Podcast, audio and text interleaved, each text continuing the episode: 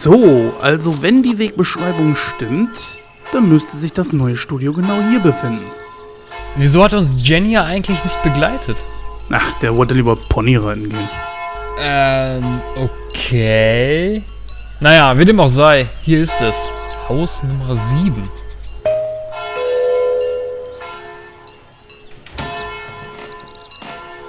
Ah, da sind ja die Herren von Nightcrow. Treten Sie bitte ein, bestaunen Sie das Ambiente der modernen Baukunst. Hm, ich kann mir nicht helfen, Jens, aber irgendwie wirkt der Kerl etwas, naja, formlos. Vielleicht leidet er an Knochenspund oder so.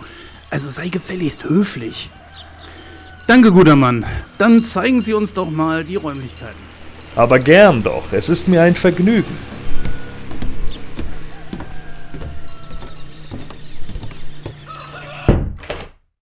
Wie Sie sehen, ist alles auf dem neuesten Stand der Technik. Wärmeisolierung, frisch renoviert, Parkett, Fußbodenheizung und ein Ausblick über die ganze Stadt. Hm, sieht ja alles höchst akzeptabel aus. Aber ich würde doch gerne einmal den Keller sehen. Kein Problem. Folgen Sie mir.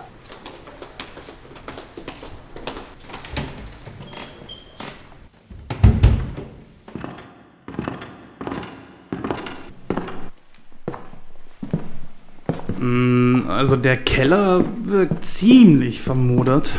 Naja, Ihr Vormieter war ein großer, sagen wir, Fifty Shades of Grey Fan. Aha, aber da kann man doch bestimmt etwas am Preis machen. Ich meine... Äh, Christoph? Christoph! Ach ja, die Falltür.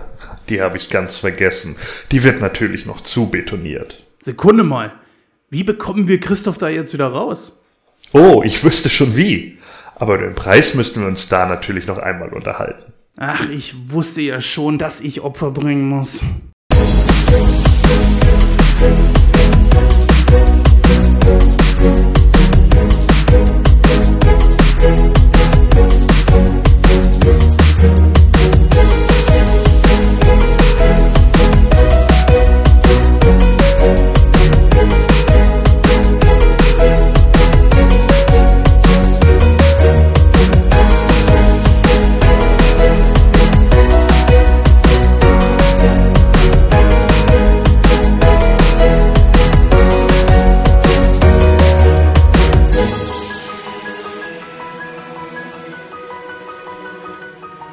Hallo und herzlich willkommen zu der 32. Ausgabe von Nightcrow. Ich bin der Christoph und an meiner Seite begrüße ich ganz recht herzlich den Jens. Hallo Jens. Ja, hallo an dich, an unsere Hörer und natürlich auch an unseren heutigen Gast. Richtig, denn wir haben uns heute Verstärkungen geholt. Der Genia ist leider aus äh, ja, gesundheitlichen Gründen heute nicht dabei. An dieser Stelle äh, alles Gute von uns und wir hoffen, dass du alsbald wieder genesen wirst. Ja, wie der Jens gerade richtig gesagt hat, haben wir uns einen Gast deshalb heute eingeladen und zwar ist das der Gordon. Hallo Gordon. Hallo. Ja. Hallo. aufmerksamen Podcast-Zuhörern wird die Stimme vom Gordon vielleicht bekannt vorkommen, denn der Gordon ist auch ein aktiver Talker, nämlich im Bereich Masters of the Universe, richtig? So ist es. Ja, richtig, denn das ist das Himanische Quartett, wo du äh, als, äh, ja, als quasi viertes Mitglied oder als drittes, äh, kann man eigentlich so sehen, weil ihr holt euch ja immer einen Gast mit dazu. Ich war ja auch erst kürzlich zu Gast, Jens ja auch wo du dann halt äh, auch mit deinem Fachwissen die Leute quasi vom Quartett unterstützt. Aber heute hat es dich ja zu uns verschlagen und deshalb meine Frage mal zunächst, äh, so Filme, was ist denn da so dein, ja, dein Genre oder was, was für Filme siehst du dir hauptsächlich ganz gerne an? Alles. Also äh, ein einzelnes Genre ist, wäre mir persönlich zu wenig. Ähm, natürlich habe ich auch meine Präferenzen und äh, habe auch ein gewisses Jahr, in, in dem ich Filme am liebsten sehe, nämlich die 80er, weil die meisten Sachen, die in den 80ern gedreht wurden, waren unglaublich originell und waren meistens auch mit einer ganz anderen Passion äh, ausgestattet als andere Dinge, aber das heißt natürlich nicht, dass ich mir nicht heutzutage auch Filme angucke. Das heißt auch nicht, äh, dass ich mir nicht auch ältere Filme angucke. Ich denke, jedes Genre hat irgendwie was für sich. Äh, ich habe vermutlich mehr Horrorfilme gesehen als alles andere in meinem Leben und da gibt es natürlich auch äh, überragende Unterschiede und gravierende Unterschiede. Ähm, aber das heißt nicht, dass ich mir nicht trotz alledem ein ordentliches Drama ansehen kann oder vielleicht auch eine gute Comedy. Wobei ich zum Beispiel im Comedy-Bereich sagen muss, dass ich in den letzten Jahren sehr oft auch arg enttäuscht wurde, weil Comedy so unglaublich platt ist mittlerweile. Äh, Sandler oder Stiller vielleicht? Ja, natürlich, klar. Also mhm. Adam Sandler ist ja immer ein Garant dafür, unglaublich platt und dumm zu sein und im Endeffekt eigentlich nur eine friendly Family Comedy zu machen. Natürlich äh, schaffen solche Filme es immer mal wieder einen zum Lachen zu bringen, aber für mich ist der Ansatz einer Komödie zum Beispiel eben nicht der Punkt, dass du zwei oder dreimal lachst. Das, das schafft fast jeder, sondern für mich muss so dieser Gesamteffekt stimmen. Und das sind halt so Dinge, äh, die, die hauen halt meistens nicht hin. Stiller, ja, der schafft das halt oftmals noch in, in eine andere Richtung zu driften und hat teilweise auch sehr abgedrehte Comedy. Äh, die mag nicht jeder, aber ich denke, so ein Film wie Zoolander, der war schon ziemlich witzig. Ja, bei Comedy ist das sowieso immer so, so eine Sache. Also der eine findet, findet das lustig, der andere das. Ich hab da immer so, so, so ein bisschen so ein Mix drin, sage ich jetzt mal. Also ich kann über plumpe Witze lachen, wenn sie, wenn sie ja, wenn sie unerwartet sind, sage ich jetzt mal. Äh, ich kann aber auch über ganz schwarzen Humor lachen. Also das äh, ist immer unterschiedlich, aber das kommt aber immer auch auf den Film drauf an. Du sagtest auch gerade, dass so Horror so auch so ein Bereich ist. Das passt ja eigentlich sehr gut, denn wir haben uns ja heute auch ein, ja, ein Horrorfilm jetzt nicht unbedingt, aber ein Thriller ausgesucht. Wie ist das denn, um mal beim Horror zu bleiben, wie ist das denn, denn da so? Ich meine, die Horrorfilme wiederholen sich ja auch immer stetig. Eigentlich ist es ja auch nichts Neues. Wie hältst du das denn da, Gordon? Ja, also da ist es halt auch immer genau so eine Sache. Natürlich, oftmals finde ich es gar nicht so schlimm, wenn das Rad nicht neu erfunden wird. Ja, man muss halt einfach nur die alten Elemente neu und sinnvoll zusammensetzen. Es gibt auch heute Horrorfilme, die funktionieren. Witzigerweise sind da in meinen Augen momentan die Franzosen relativ weit vorne. Äh, aber auch da gibt es halt so viele Sachen, die für mich einfach unlogisch sind. Es gibt eben auch Filme aus den 80er, was weiß ich, wenn ich jetzt zu Freitag der 13. Teil 6 nehme. Ja, dann weiß ich natürlich, da sind Dinge dabei, die unlogisch sind. Da geht es nicht nur darum, dass jetzt irgendwie, was weiß ich, ein Zombie aufsteht oder so, das kann ich ja alles noch irgendwo hinnehmen. Aber wenn plötzlich Menschen äh, mehrere diverse Stürze aushalten oder sonst irgendwas und das schon so am, am Rande der, der vorhandenen Logik ist, dann geht das für mich halt irgendwann nach hinten los. Und äh, nur, es gibt halt Filme, die schaffen das trotz alledem, das durch ihren Charme irgendwie zu überspielen. Und das fehlt mir heutzutage bei unglaublich vielen Filmen. Viele Filme sind einfach zu statisch.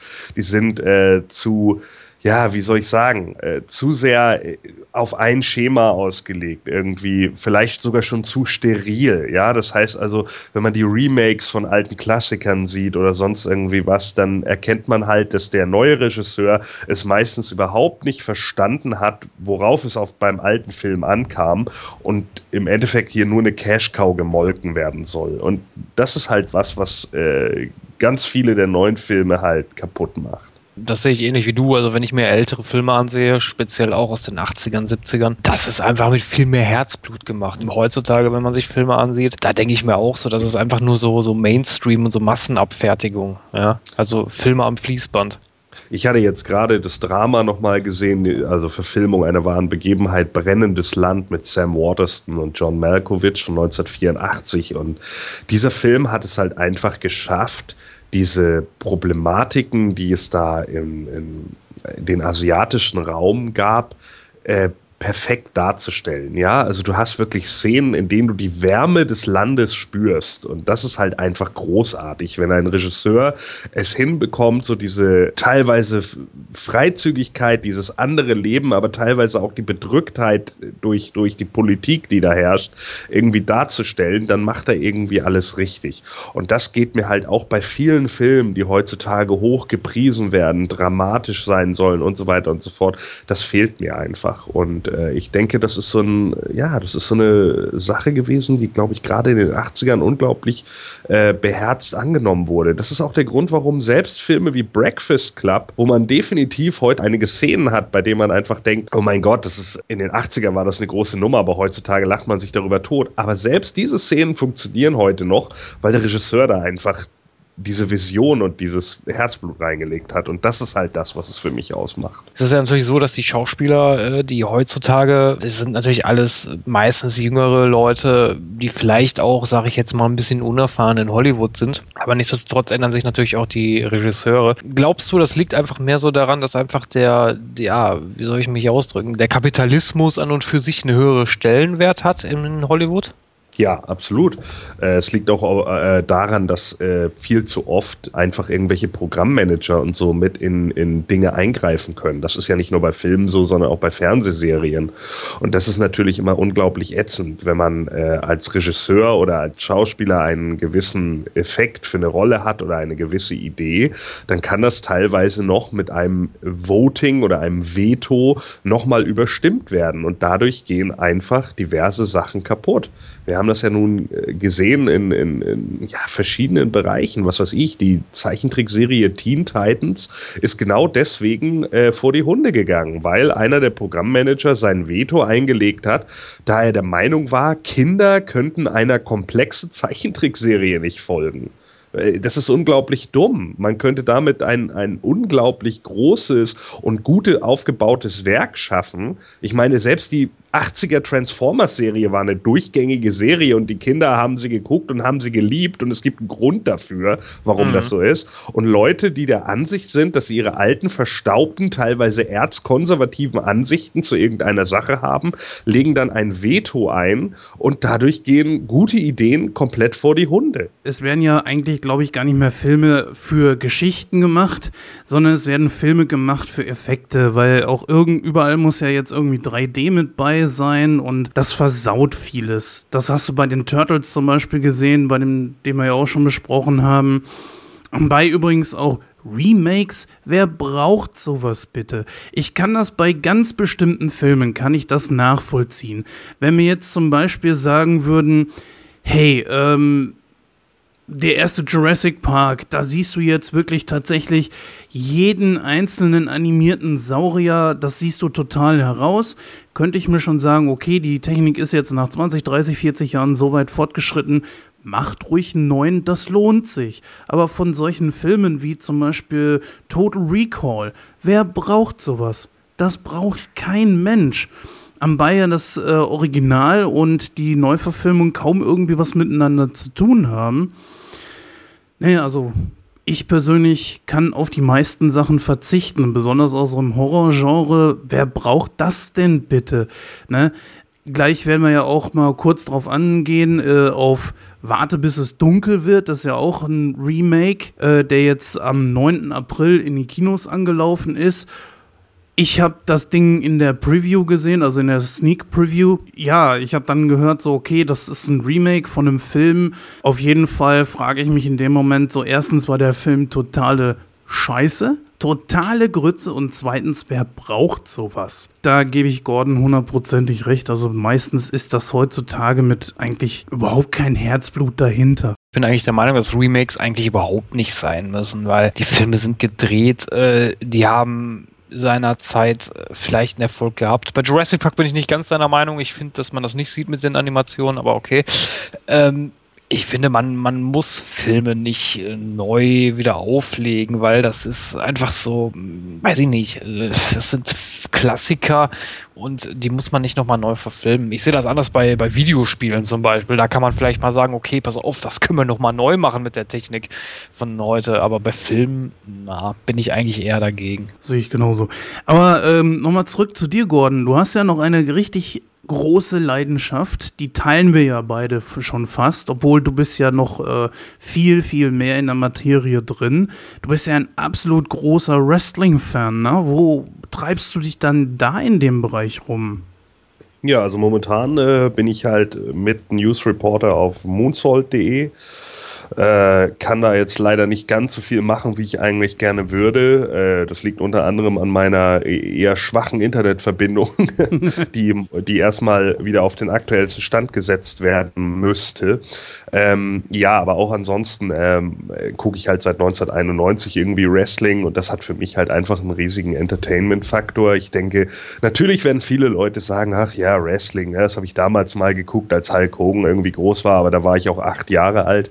So äh, kann ich alles nachvollziehen, aber man kann einfach mal schön sagen, so es gibt sicherlich viel Schmu im Wrestling, will ich auch überhaupt nicht äh, abstreiten, aber wenn du mal eine gute Storyline hast, dann sind die auch richtig gut.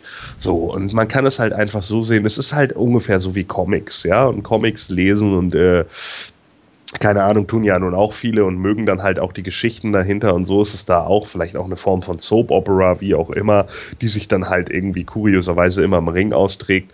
Natürlich äh, kann man da sagen, das ist irgendwie unrealistisch und äh, Blödsinn und es ist fake oder wie auch immer, aber es geht hierbei ja nicht darum, dass wir hier tatsächlich irgendwie Competition haben, sondern es geht darum, dass man einen Entertainment-Bereich hat und Entertaining ist Wrestling auf jeden Fall. Da haben wir natürlich auch viele Wrestler, die bereits Filme gemacht haben, das sehen dann vielleicht einige Leute und denken sich, naja, Hulk Hogan, wir wissen ja alle, was der für, für einen Mist in den 80ern und 90ern gedreht hat. Ne? Der Hammer oder sowas.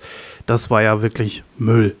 Irgendwo. Es war lustig, man kann es sich angucken, mit einem Bierchen dabei, vielleicht ein paar Kumpels, aber das war es dann auch. Da steckt ja nichts Großartiges hinter. Aber es gibt ja auch Wrestler, die es geschafft haben, äh, im Filmbusiness einfach Fuß zu fassen und gute Actionstars zu werden. Berühmtestes Beispiel ist natürlich Dwayne The Rock Johnson über den wir gleich ebenfalls noch so ein bisschen sprechen werden, denn äh, wir gehen ja so ein bisschen auf den neuesten Fast and Furious Teil ein. Und ja, daran sieht man einfach, diese Jungs sind nicht nur einfach wirklich super Athleten, sie müssen auch schauspielerisch was drauf haben. Ansonsten sind sie zwar eine Zeit lang vielleicht sogar in der WWE, aber dann auch ganz schnell wieder weg. Wie ist es denn eigentlich bei dir bestellt, so mit äh, Filmen, wo Wrestler mitspielen? Vielleicht auch Filme von WWE Films. Guckst du dir sowas an? Ja, also ich fand zum Beispiel, das ist jetzt wieder so ein, so ein gutes Beispiel dafür, äh, Jacob Goodnight, ne? also alias Kane, der Wrestler, oder, äh, ja, da haben wir halt äh, Sino Evil hieß er. Äh, der war zum Beispiel in meinen Augen ganz gut in Szene gesetzt. Ich weiß gar nicht, der, der hat ja nun viel Schelte bekommen, ich weiß gar nicht warum der war eigentlich das, was einen klassischen Slasher ausmacht. Es gibt natürlich andere WWE-Films, die fand ich ätzend. Also äh, The Marine der basiert darauf, dass äh, John Cena alle fünf Minuten aus einem explodierenden Haus springt. Und ich mir dachte, mein Gott, ja, äh, ist das jetzt der neue Michael Bay? Ne? Also das, das, sind so Filme, äh, die, wo ich dann einfach denke, ja, okay, es ist vielleicht ganz witzig, weil Robert Patrick so ein, zwei lustige äh, Zoten bringt, aber der Rest ist halt eigentlich ziemlicher Blödsinn. Es gibt ja noch eine andere Variante und zwar einen der erfolgreichsten Filme der letzten Jahre und zwar äh, The Guardians of the Galaxy, ein Film, den haben wir ja, glaube ich, in der letzten Ausgabe erst besprochen. Da spielt ja ebenfalls ein Wrestler mit, der auch sehr groß geworden ist, nämlich Dave Bautista. Im, ich glaube, äh, Batista heißt er ja eigentlich äh, in der WWE, ne? Ja. Genau. Und äh, ja, man sieht einfach, die Jungs fassen Fuß. Scheinbar weiß Hollywood auch nicht mehr so richtig, wo sollen sie jetzt ihre groß bepackten, muskulösen Typen herholen für ihre Actionfilme und äh, somit fassen dann immer mehr Wrestler Fuß im, äh, im Filmbusiness, ja auch Fernsehen da natürlich. Ich, da habe ich eine Idee, da können sie ja mal bei uns Tim Wiese anfragen. Oh Gott. du bist überhaupt nicht up to date, oder? Das, Wieso? Das haben sie schon getan. Der hatte auch schon ein Tryout. Echt? Ja, tatsächlich.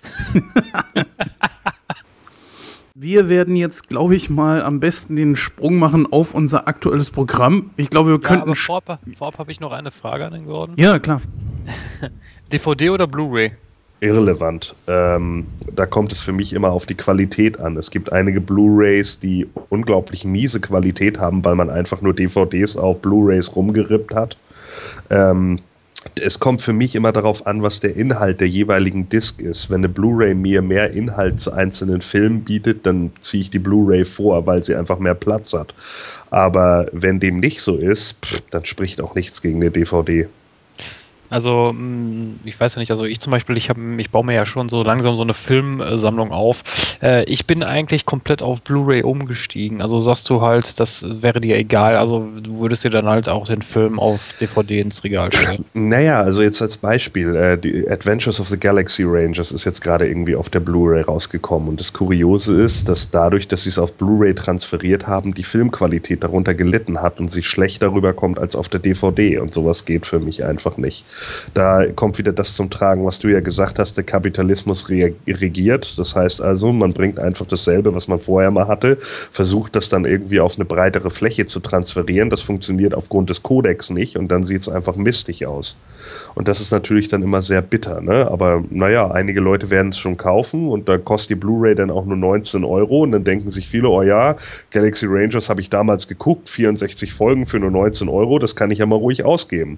Aber wenn du wirklich Fan der Serie bist, dann erkennst du halt, wie schlecht die Quali ist und dann weißt du auch in dem Moment, na toll, die 19 Euro habe ich jetzt sozusagen im Gully runtergespült. Ja, klasse, Gordon. Dann bedanken wir uns recht herzlich, dass du uns ein paar Fragen beantwortet hast. Aber du bleibst natürlich noch ein wenig unser Gast und wirst auch weiterhin durch das Programm mit uns talken. Denn wir kommen jetzt, äh, der Jens hat es vorhin schon versucht anzukündigen, aber ich habe ihn unterbrochen. wir kommen jetzt zu unseren aktuellen Kinostarts. Und ja, dann würde ich sagen, legen wir los, oder? Ja, richtig. Wenn du denn auch mal die neue Bezeichnung dafür äh, so nennen möchtest, dann äh, können wir da gerne starten. Nein, ich bin Oldtime. Ja, äh, das äh, sieht man an deiner Frisur.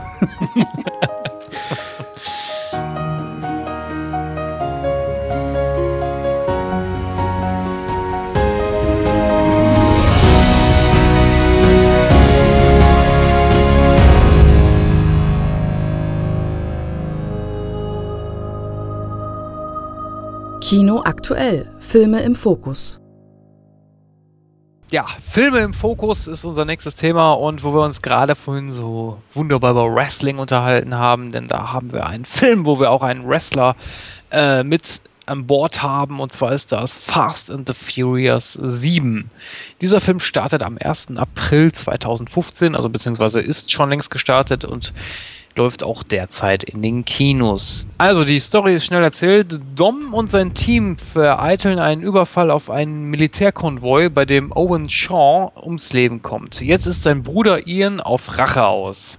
Ich muss dazu sagen, ich habe äh, keinen einzigen Fast and the Furious Film gesehen. Ich glaube, ich habe den ersten Teil mal gesehen aber dann auch nur zur Hälfte, weil mich sowas überhaupt nicht interessiert. So dieses Rennen, Autos und sowas, das weiß ich nicht, das ist überhaupt nicht meins. Äh, ich kann mit damit nichts anfangen. Das ist irgendwie so, ja, das ist, weiß ich nicht. Da kannst du dir auch Formel 1 angucken, wo die Leute den ganzen Tag im Kreis fahren. So irgendwie, das ist. Äh, mich spricht sowas äh, sehr wohl an. Einfach aus dem Aspekt heraus, weil es auf den Fast and Furious Film jetzt einfach ankommt, auf welchen Teil. Ich meine, Teil 2 und Teil 3 Teil 3 ist ja sowieso, also das, der hat ja eigentlich mit den anderen Filmen nicht unbedingt was zu tun. Da spielt ja eigentlich von der alten Crew überhaupt keiner mehr mit. Das ist ja Tokyo Drift. Danach die Teile wurden für mich wieder besser, weil halt die Originalschauspieler wieder mit dabei waren. Es ist mir einfach im Gegensatz zum ersten Teil nur ein bisschen zu actionlastig geworden, weil der erste Teil hat für mich so auch so ein bisschen die Botschaft getragen, Freundschaft. Das hat auch so dieser Zwist, dieser Zwist, den Brian da mit sich hatte, soll soll er seinen neuen Kumpel Dom jetzt verraten oder nicht? Das hast du in den neuen Teilen jetzt einfach nicht mehr. Ich denke allerdings trotzdem, dass der siebte Teil, wo ja leider Paul Walker nur noch zu drei Viertel, glaube ich, dabei gewesen ist, weil dann ist er ja während der Dreharbeiten leider verstorben, dass dieser Teil zwar von Action getragen wird, also ich denke mal, das meiste davon wird Action sein und so dieses, äh, diese Botschaft und dieses Feeling von richtigen Kumpels und so weiter wird kaum noch mit dabei sein. Aber trotzdem wird dieser Film definitiv unterhalten. Und gerade deswegen, weil es auch Paul Walkers letzter Film ist, werde ich mir das in jedem Fall geben. Zu der Story muss ich schon sagen, die wurde ja bereits schon im sechsten Teil angekündigt. Da spielt ja Jason Statham jetzt diesmal mit. Ist einer meiner absoluten Lieblings-Action-Schauspieler. Kommt natürlich auch auf den Film drauf an. Aber äh, ich finde, das ist eine richtig coole Sache. Besonders durch die Transporterfilme, finde ich, passt er eigentlich sehr, sehr gut da rein. Ja, die Story ist natürlich sehr einfach gestrickt. Äh, ein Familienmitglied äh, sucht Rache. Das weiß ich jetzt nicht, ob das so super wird. Trotzdem allerdings, wir haben hier eine ganze Menge an Action-Stars mit dabei, wie Vin Diesel, The Rock, Jason Statham etc. pp. Ich denke, das wird grandios. Wie siehst du das, Gordon? Äh, nee, das sehe ich nicht so. Also ich glaube nicht, dass das grandios wird, weil ähm, ja, ganz ehrlich, äh, mir geben diese Filme eigentlich generell auch nichts. Also ich sehe es zwar ähnlich wie du, es wird äh, im Endeffekt hat man Jason Statham mit eingebaut, weil man momentan der Meinung ist, dass man das irgendwie braucht in Hollywood. Ja, es ist ja im Endeffekt nichts anderes als Fast and Furious meets Transporter. Jetzt kommt halt noch irgendwie Kurt Russell mit dazu als äh, eine Form von Auftraggeber und hast du nicht gesehen. Und das ist, äh, das hat ja einfach nur den Hintergrund, um irgendwie äh, eine Audience noch mit an den Laden zu bekommen, die sich für die Filme vielleicht vorher nicht interessiert hat, aber so natürlich wie auch mit Expendables die Leute jetzt nochmal irgendwie wieder vor die Fernseher zu ziehen.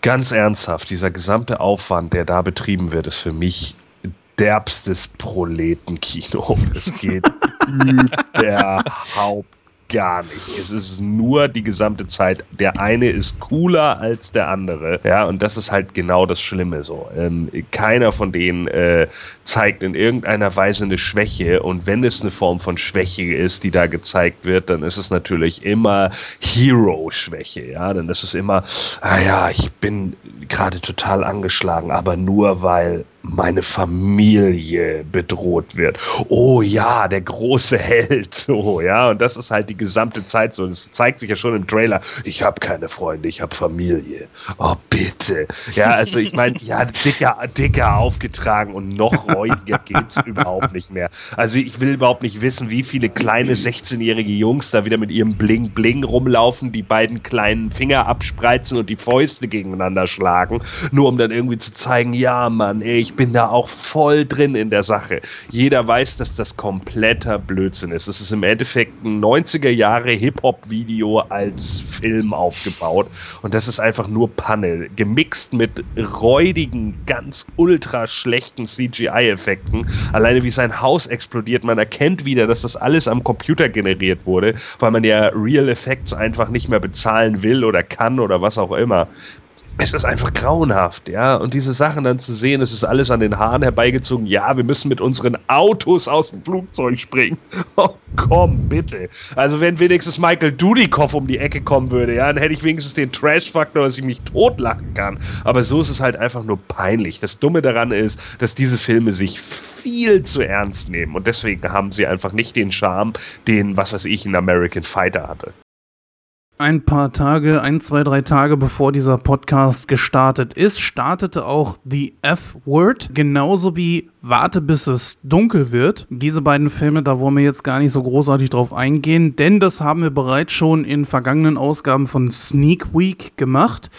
Wir werden euch das dementsprechend mal verlinken und dort könnt ihr euch dann Rezensionen zu diesen Filmen dann anhören. Äh, zum Beispiel The F-Word war in Sneak Week 4 und äh, Warte bis es dunkel wird, haben wir in Sneak Week 6 dann schon besprochen, die Ausgabe, die ja vor ein paar Tagen online gegangen ist. Ja, dann machen wir mal weiter. Am 9. April kommt Cake. Ich habe mir gedacht, wir nehmen diesen Film einfach mal mit rein, um ihn euch vorzustellen, weil ja, das äh, nehme ich auf meine Kappe. Ich bin einfach ein Jennifer Aniston-Fan. Und jetzt hat sie hier eine etwas ernstere Rolle und ja, normalerweise kennen wir sie ja eher so aus Komödien wie Wir sind die Millers oder so. Aber kurz mal eben, damit ihr überhaupt wisst, worum es in diesem Film denn überhaupt geht. Aufgrund von persönlichen Schicksalsschlägen und gesundheitlichen Problemen besucht Claire Bennett, gespielt von Jennifer Aniston, eine Selbsthilfegruppe, wo sie vom Selbstmord der Teilnehmerin Nina erfährt. Claire will nun wissen, warum das geschah und durchforstet Ninas Vergangenheit und lernt Roy, Ninas Mann, kennen. Ja, eine sehr schicksalhafte Begegnung. Naja, also ich sag mal, von dem Cast her ist Jennifer Aniston die einzige Schauspielerin, die mir da was sagt. Also die anderen kenne ich alle gar nicht. Äh, das Ganze sieht für mich aus wie ein, wie ein, wie ein Drama oder wie so ein typischer Frauenfilm. Äh, pff, Nee, also das spricht mich jetzt mal so gar nicht an. Also das, ich habe nichts, ich nichts gegen Dramen, also nicht falsch verstehen, wenn es ein gutes Drama ist, kein, kein Ding sehe ich mir auch ganz gerne an. Aber ich finde, das ist alles wieder so auf die, auf die, ja, ich drück's mich, ich drück mich jetzt einfach mal so aus, auf diese frauliche Schiene läuft das alles ab und das ist irgendwie so, weiß ich nicht, das muss ich mir nicht geben. Also das sind so Filme, die sind auch so 0815, weil es immer dasselbe Strickmuster ist. Also, nee. Aber ganz ehrlich, die anderen Schauspieler wie William H. Macy sagt ihr nichts? Oder Sam Worthington? Vielleicht schon mal gesehen in einem Film, aber so vom Namen her sagen die mir nichts. Will H. Macy zum Beispiel hattest du in Jurassic Park 3. Okay, wen hat er da gespielt? Ähm, den Vater von dem verschwundenen Jungen. Vielleicht mal gesehen, kann sein, aber äh, vom Namen her sagen die mir nichts.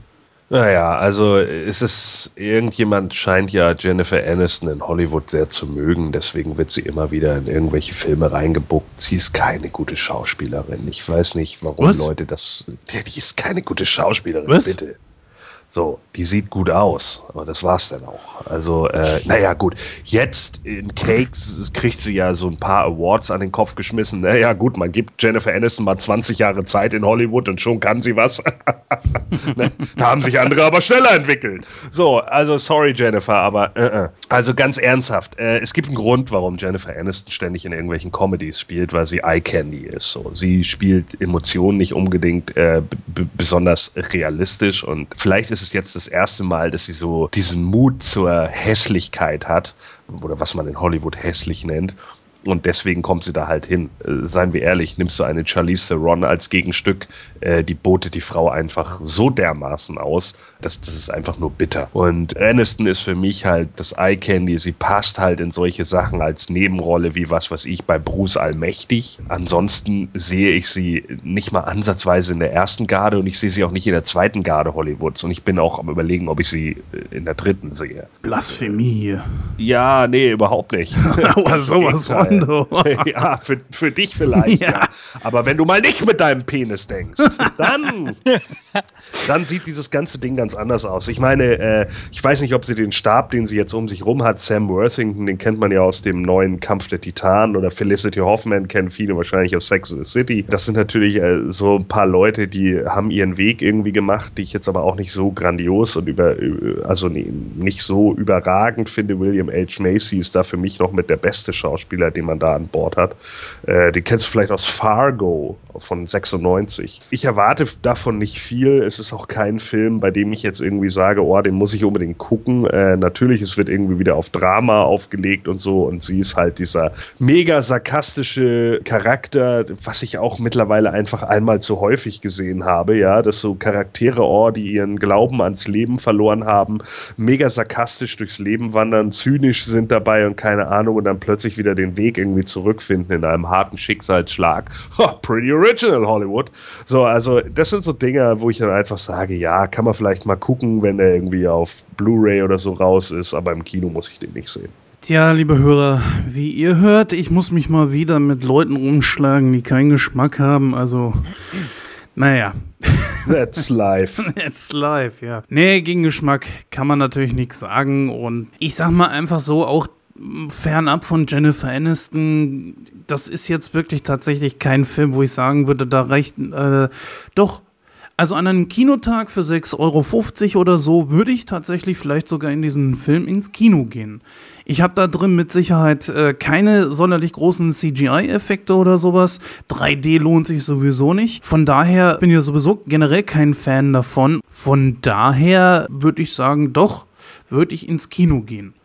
Ja, aber dann nenn doch jetzt mal einen guten Film mit Jennifer Aniston aus den letzten zehn Jahren. Wir sind die Millers. Ja. Und noch ein? Ja, warte, wie hieß er? Da spielt sie so eine etwas, ja, so, so eine Geschäftsfrau, die, das ist ein Film mit Steve Zahn. Ich weiß, ich weiß jetzt gerade echt den Titel nicht.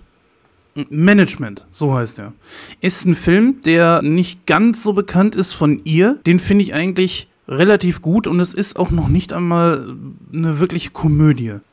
Moment, es gibt noch einen Film, den gibt es leider auch noch nicht auf Blu-ray. Den habe ich auch nur einmal gesehen und den wollte ich mir immer mal wieder kaufen. Da spielt sie eine Frau, die eine Affäre mit einem Mann anfängt. Dann da kommt da hinterher raus, dass sie ein absolutes Miststück ist. Und das war so geil gespielt. Ich kann es gerade leider wirklich nicht sagen und ich möchte jetzt hier auch unsere Zuhörer nicht damit nerven, dass ich jetzt hier anfange zu suchen. Das lohnt sich Ich finde find das sowieso ein bisschen. Also ich weiß nicht, wenn man sich den Film nicht im O-Ton anguckt, sondern halt die synchronisierte Fassung, finde ich, ist das schwierig, die schauspielerische Leistung zu beurteilen. Weil die Synchronsprecher da ja sehr viel äh, selbst mit Schauspiel reinbringen.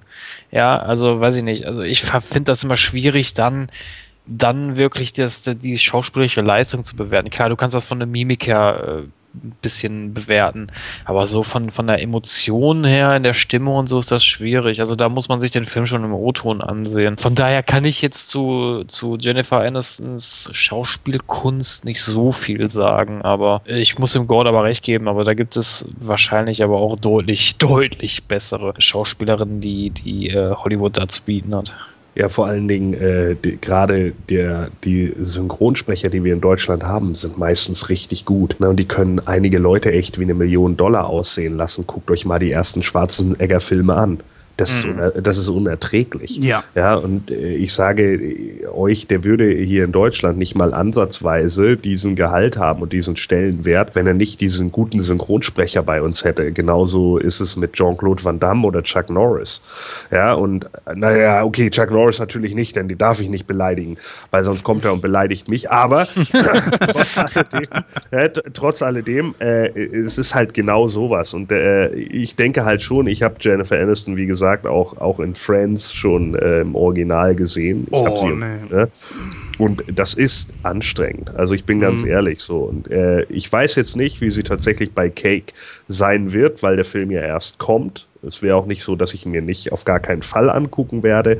Aber bisher kann ich einfach sagen, dass mich Jennifer Aniston in ihren Rollen, in denen ich sie bisher gesehen habe, bei Kill the Boss und hast du nicht gesehen, das ist okay, aber es hat mich nicht vollends überzeugt. Und wie gesagt, es gibt für mich einen Grund, warum sie meistens irgendwelche Komödien spielt, weil es das ist, was auf sie eher zugeschnitten ist. Ja, ich habe gerade auch mal nachgeguckt, während ihr dann gesprochen habt, da hatte ich doch tatsächlich ein bisschen die Zeit dazu. Dieser Film, den ich meinte, der heißt Entgleist. Im Original Derailed, ist aus dem Jahr 2005. Kann man sich mal wirklich angucken, vielleicht hat ja auch der ein oder andere diesen Film schon gesehen und den könnt ihr dann natürlich eure Meinungen hinter, in den Kommentaren hinterlassen, aber ihr kennt das ja mittlerweile. Ja, was haben wir noch da, Christoph? Ja, ebenfalls am 9. April ist gestartet der Kaufhauskopf Teil 2. Oh Gott. Ja. Ja, das habe ich mir auch so gedacht. ähm, die Handlung ist auch schnell runtergerissen. Also der Kaufhauskopf besucht die Security Expo, als Kriminelle versuchen, mehrere Casinos auszurauben. Und nun kann der sympathische Typ halt beweisen, was in ihm steckt. Ja. Ach, ja, gib mir, gib mir den nächsten Film. Ja, das ist wieder so was. Ich meine, ich, ma, ich mag äh, Kevin, äh, Kevin James in King of Queens, da fand ich den super. Aber weiß ich nicht. Also das ist so eine, so eine, das sind so Blödelfilme irgendwie, die der dreht. Ich weiß nicht, ich finde kein besseres Wort dafür. Aber was das sollte er denn deiner Meinung nach drehen? Ich weiß nicht, also King of Queens war, war, war nicht so, so ein blödel Kasper-Theater, ja, das war, das war für mich, es war jetzt nicht hochtrabender Humor, das will ich nicht sagen, aber es war halt äh, normal verdaulicher Humor, wenn, wenn du weißt, was ich meine. Also nicht so dieses Übertriebene. Also ich bin absoluter King of Queens Fan und ich weiß sehr wohl, was du meinst. Problem ist halt, ähm, der Kaufhauskopf 1 war sehr erfolgreich und ich finde ihn auch gar nicht mal so schlecht. Ich habe mir den auf Blu-ray damals geholt und ich habe ihn auch schon mehrfach gesehen, aber auch das letzte Mal jetzt vor bestimmt zwei Jahren, weil so oft man sich das nicht geben kann. Das Problem, was ich bereits schon im Trailer gesehen habe, weswegen auch ich sage, Kino, nein, danke, ist einfach, es sind scheinbar die gleichen Gags da drin. Nur alleine diese Geschichte, wo er im ersten Teil über den Boden schlittert, nicht so richtig weiterkommt und dann robbt und dann ist es einfach so quietscht, das ist im Trailer vom zweiten Teil mit drin. Ich finde vielleicht auch, dass Kevin James mal was Ernstes spielen sollte. Ich, hatte, ich wüsste jetzt nicht, ob er mal was Ernstes gemacht hat. Äh, du bist ja ein Riesenfan, Jens. Weißt du da mehreres drüber? Äh, nein, hat er also meines Wissens nach nie gemacht. Also er kommt ja auch direkt aus diesem Genre. Nee. Ich könnte ja. nicht also sagen, sag, also ich sag mal so, wenn man einfach mal sagt, etwas ernstere beziehungsweise bodenständigere Comedy, dann würde ich äh, sagen, na, wie hieß dieser Film mit Will Smith? Ähm, ja, ich Hitch. weiß, welchen du meinst. Hitch, Hitch der genau. Date-Doktor, genau. Da ging es jetzt nicht so Gag an Gag, ne, wie wir es jetzt zum Beispiel in Kindsköpfe 2 haben, der ja auch vollkommen überdreht ist. Ich glaube einfach, man merkt, wenn Adam Sandler seine Fi Finger mit im Spiel hat. Ich werde mir diesen Film auf jeden Fall geben, aber nicht im Kino. Ja, also ich weiß nicht, also im Kino, ins Kino zieht der mich auch nicht, aber ich muss auch ganz ehrlich sagen, ich würde mir den auch nicht irgendwie auf DVD oder auf Blu-ray holen. Also wenn irgendwie mal ein Kollege ankommt und sagt, hey, ich habe hier den Kaufhauskopf, äh, ja, klar, wenn du dann ein Bierchen dabei trinkst oder so, ja, von mir aus. Aber nee, also das, das ist auch überhaupt nicht mein Humor. Also ich weiß nicht. Also klar, wenn ich ein bisschen was Intus habe, dann kann ich darüber auch lachen, aber nee. Wie siehst du das, Gordon? Der erste Teil war schon unglaublich platt.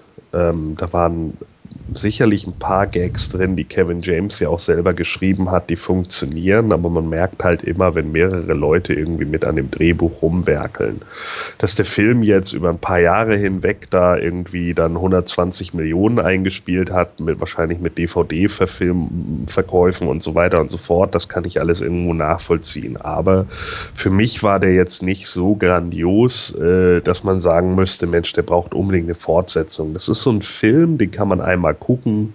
Wenn er irgendwann so um 2015 auf RTL kommt, dann hat man einen äh, relativ, sagen wir mal, relativ lustigen Abend. Also man geht jetzt nicht total enttäuscht daraus, man geht aber auch nicht raus und sagt, oh mein Gott, das war die beste Komödie, die ich je gesehen habe.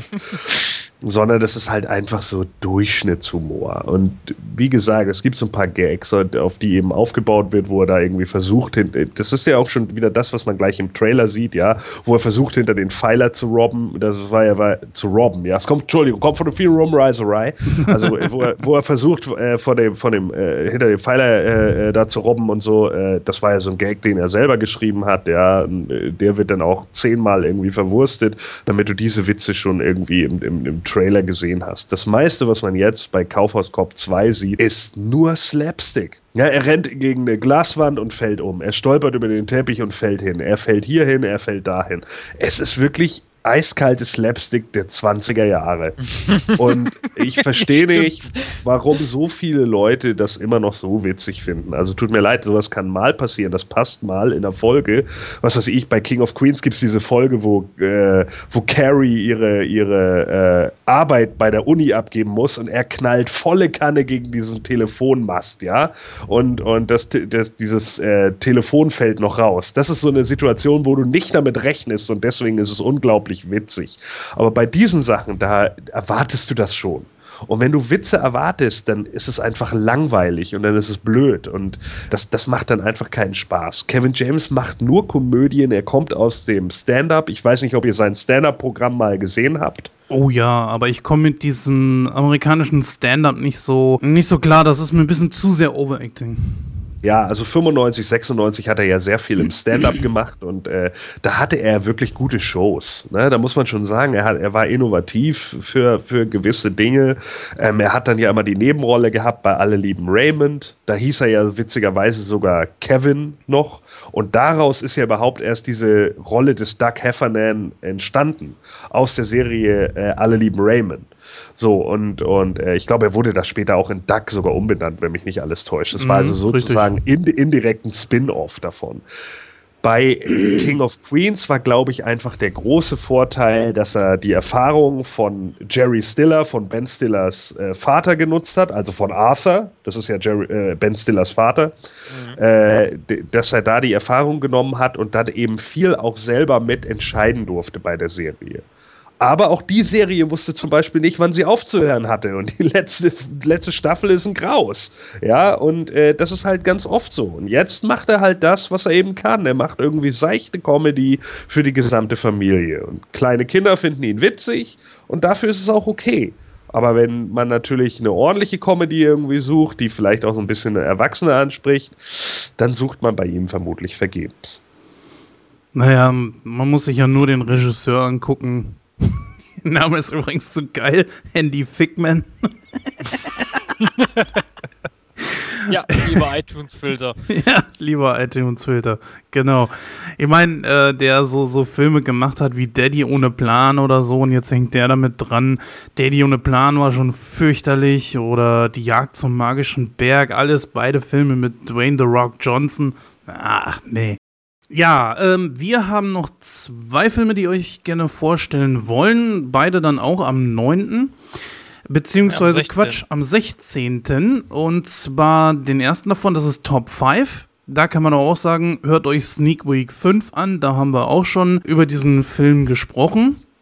Und dann hätten wir noch als letztes, den wir euch vorstellen wollen, Run All Night. Dann mal ganz kurz die Handlung. Einst war Jimmy ein gefürchteter Profikiller, der eine sehr enge Freundschaft zum Unterweltboss Sean McGuire pflegte.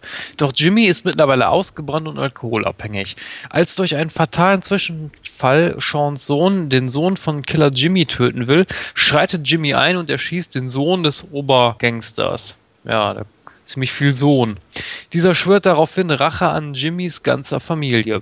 Dessen Sohn Mike soll zuerst sterben. Jimmy setzt alles daran, seine Familie zu retten und die Unschuld seines Sohnes zu bewahren. Nur an seinen eigenen Händen soll am Ende Blut kleben. Wer hat das zusammengefasst? Da ist so oft das Wort Sohn verliert da jede Bedeutung irgendwie drin. Ich nicht. Ja, Der wer Sohn hat das wohl gemacht? Ja, danke. Danke an, an den unbekannten Verfasser. Nein, nee, das hatten wir an den unbekannten Autor. Ja, liebe Hörer, das war eine Referenz an das Himanische Quartett. Wie gesagt. Ja, hallo äh, Scott. ja, hallo Scott, ja, genau.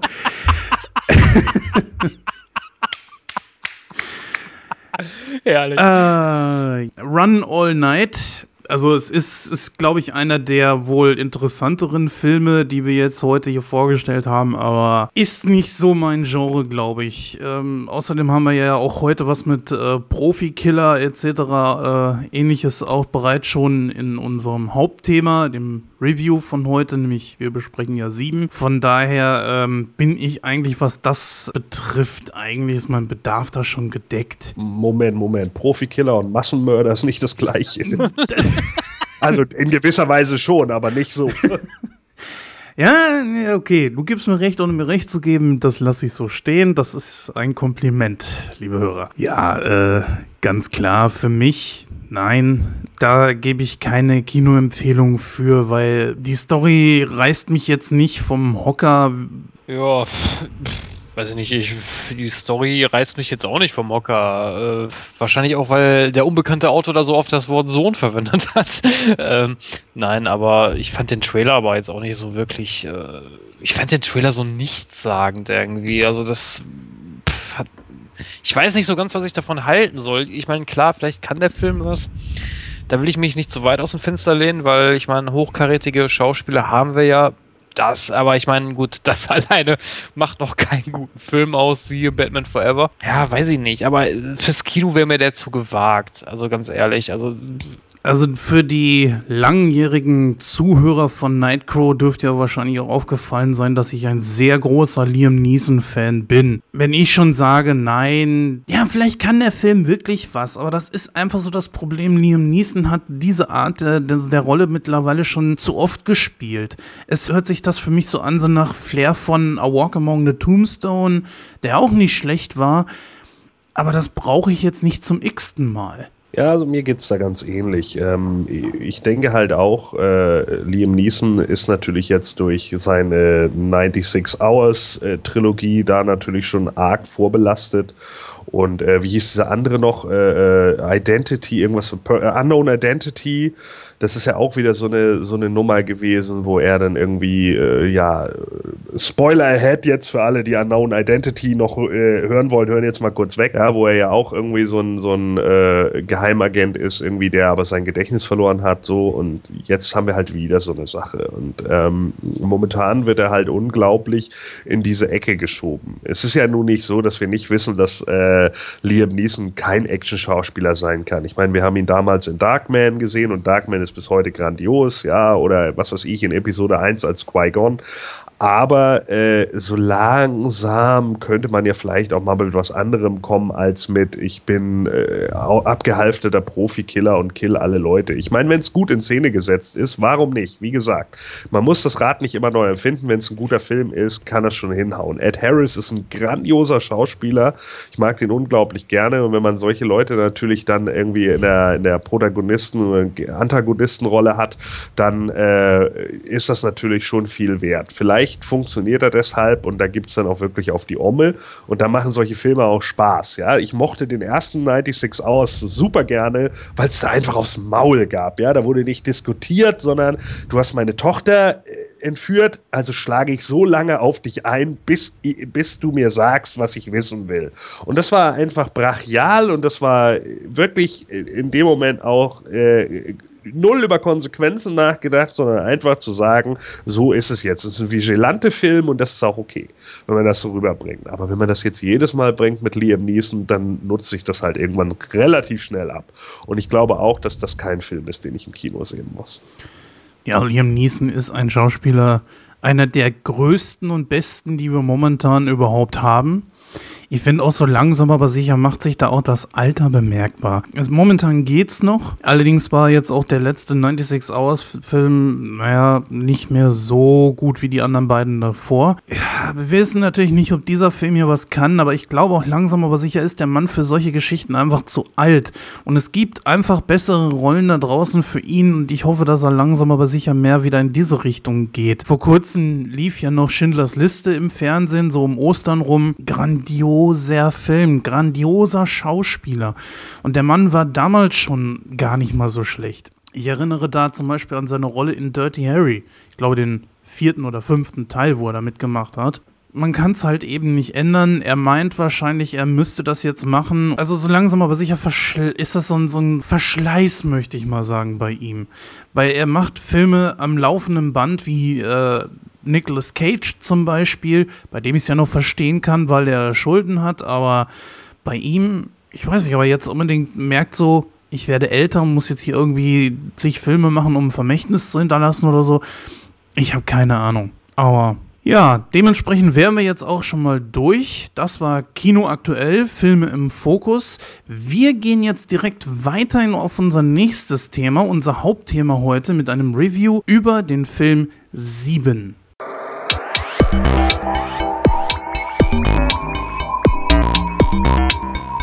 Movie Review.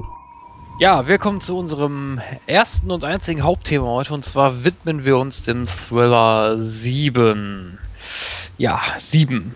Grandioser Film. Ein Film, der 1985 erschienen ist. Die Länge ist etwa 127 Minuten. Freigegeben ist er ab 16.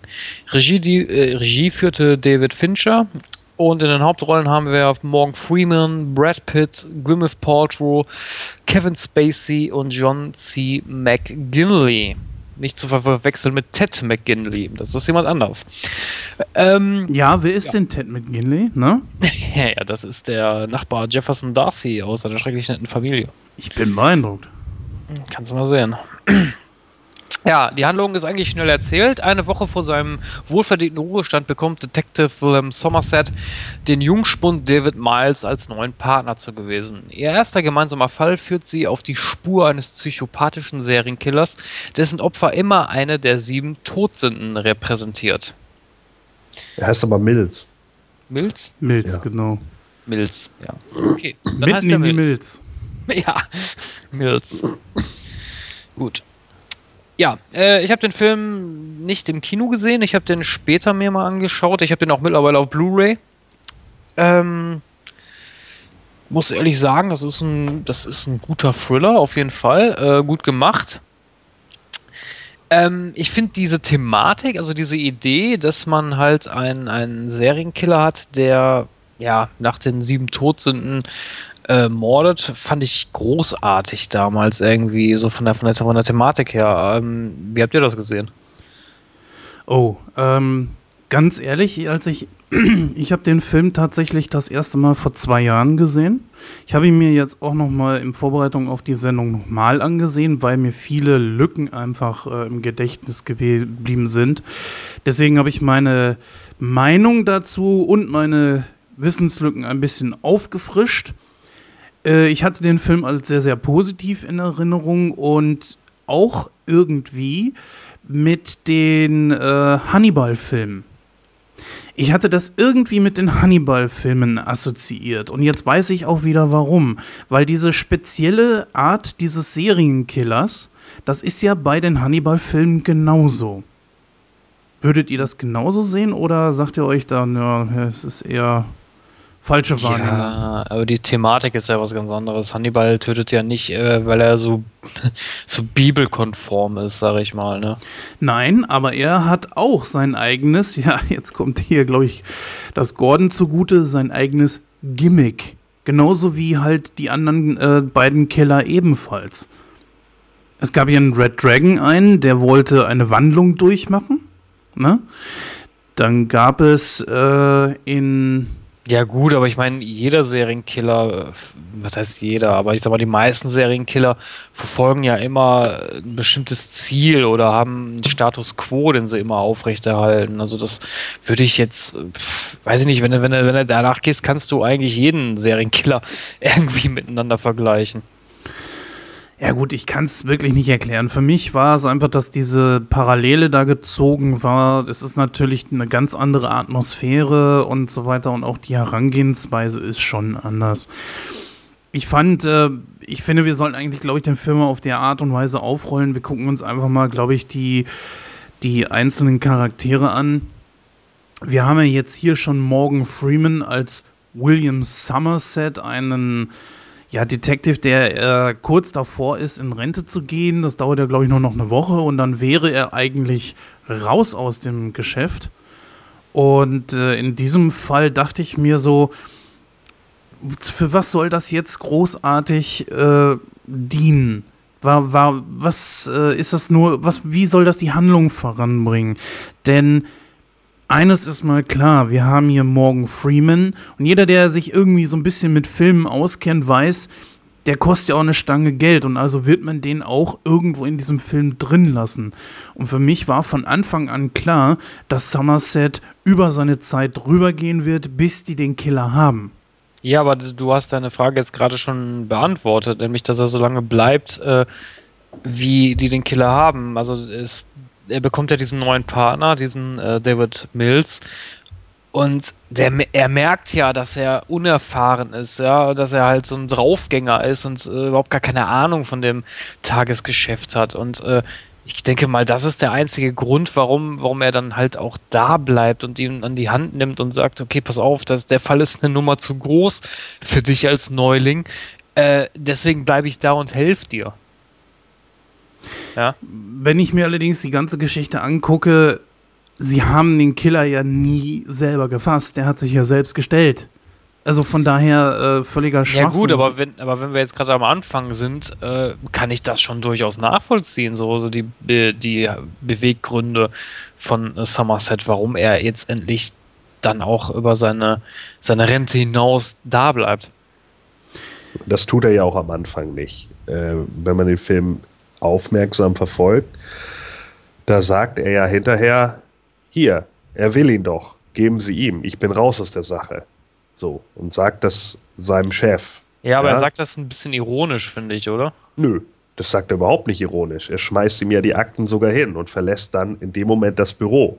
Und äh, daraufhin guckt der Chef, der witzigerweise ja der Drill Sergeant ist, ne, aus. Full Metal Jacket. So. Ist ja. mir gar nicht aufgefallen. Ach du ja. Köcke, nee, das ja. ich Das ist der Drill Sergeant aus Full Metal Jacket. So, nur mit Haaren. So, und dann dreht er sich ja zu ihm um und daraufhin sagt Brad Pitt, ich bin schon dran. Ja? Also, in dem Moment will er erstmal raus aus der Sache. Erst als das Ganze in diese persönliche Ebene geht, dass Gwyneth Paltrow, also seine Frau, ihn zum Essen einlädt und er ihn auf einer ganz anderen Ebene dann irgendwie auch kennenlernt, erst da merkt er auf einmal, hm, okay, der könnte eigentlich doch irgendwie anders sein. Dann lachen sie sich darüber kaputt, dass sie in dieser Wohnung sind, wo alle 15 Minuten die U-Bahn längs fährt und die Wohnung anfängt zu, zu klappern und hast du nicht gesehen so. Ja, und das sind natürlich alles so Sachen, äh, die, die für ihn plötzlich diese beiden Charaktere ausmachen und er merkt, hey Mensch, das könnte hier so eine Art von verlorener Familie sein, die ich niemals hatte. Und das ist dann der Grund, warum er ihm noch helfen will auf seine letzten Tage. Denn vorher sieht er ihn ja nur als arroganten, blasierten Arsch. Ja, stimmt. Jetzt, wo du das so erwähnst, das hatte ich jetzt gar nicht mehr so auf dem Schirm. Ja, richtig, er geht ja nachher mit der Frau noch essen. Ja, stimmt. Kann man, kann man so sehen. Das war auch so eine Geschichte, wo ich mich fragte, was sollte das jetzt innerhalb äh, dieses Films dass sie dann noch schwanger ist und dass er dann, äh, also dass das Somerset von Gwyneth Paltrow, ich sage es jetzt einfach mal anhand der Schauspieler, ist glaube ich einfacher, dass äh, Gwyneth Paltrow schwanger ist. Äh, warum sagt sie es nicht einfach äh, Pitt, Brad Pitt selbst? Das war doch Quatsch. Diese, Nee, wozu brauchten wir? Nein, es war doch, es war Quatsch. Es war nur dazu da, weil es, es brachte ja die Geschichte überhaupt nicht voran. Es war. Doch. Doch. Was denn? Wie guckst du Filme, Mann? So, also, äh, Gordon, David es diente doch nur, um am Ende dann einen etwas dramatischeren Effekt zu erzielen, als sie gestorben ist. Weil Nein. Frauen, die dann auch noch schwanger sind, das ist ja noch intensiver. Natürlich, genau darum geht es aber im Endeffekt, Mann. David Fincher, was macht denn David Fincher in diesem Film? Guck dir doch siebenmal an. Wie ist der denn geschossen? Was ist das Erste, woran du denkst, wenn du an sieben denkst? An diesen Serienkiller. Ja, aber äh, ich meine von der Optik.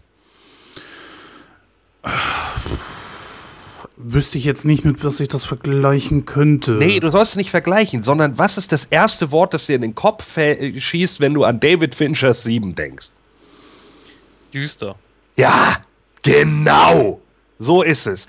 Das ist nur dunkel. Ja, dieser Film ist doch nur depressiv.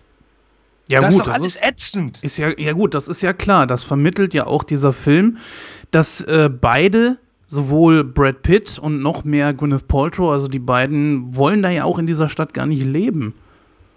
Ja, Gwyneth vor allen Dingen nicht. Ja, ja. Er ja schon. Er sagt ja, ja, das ist nur der Anfang. Ne?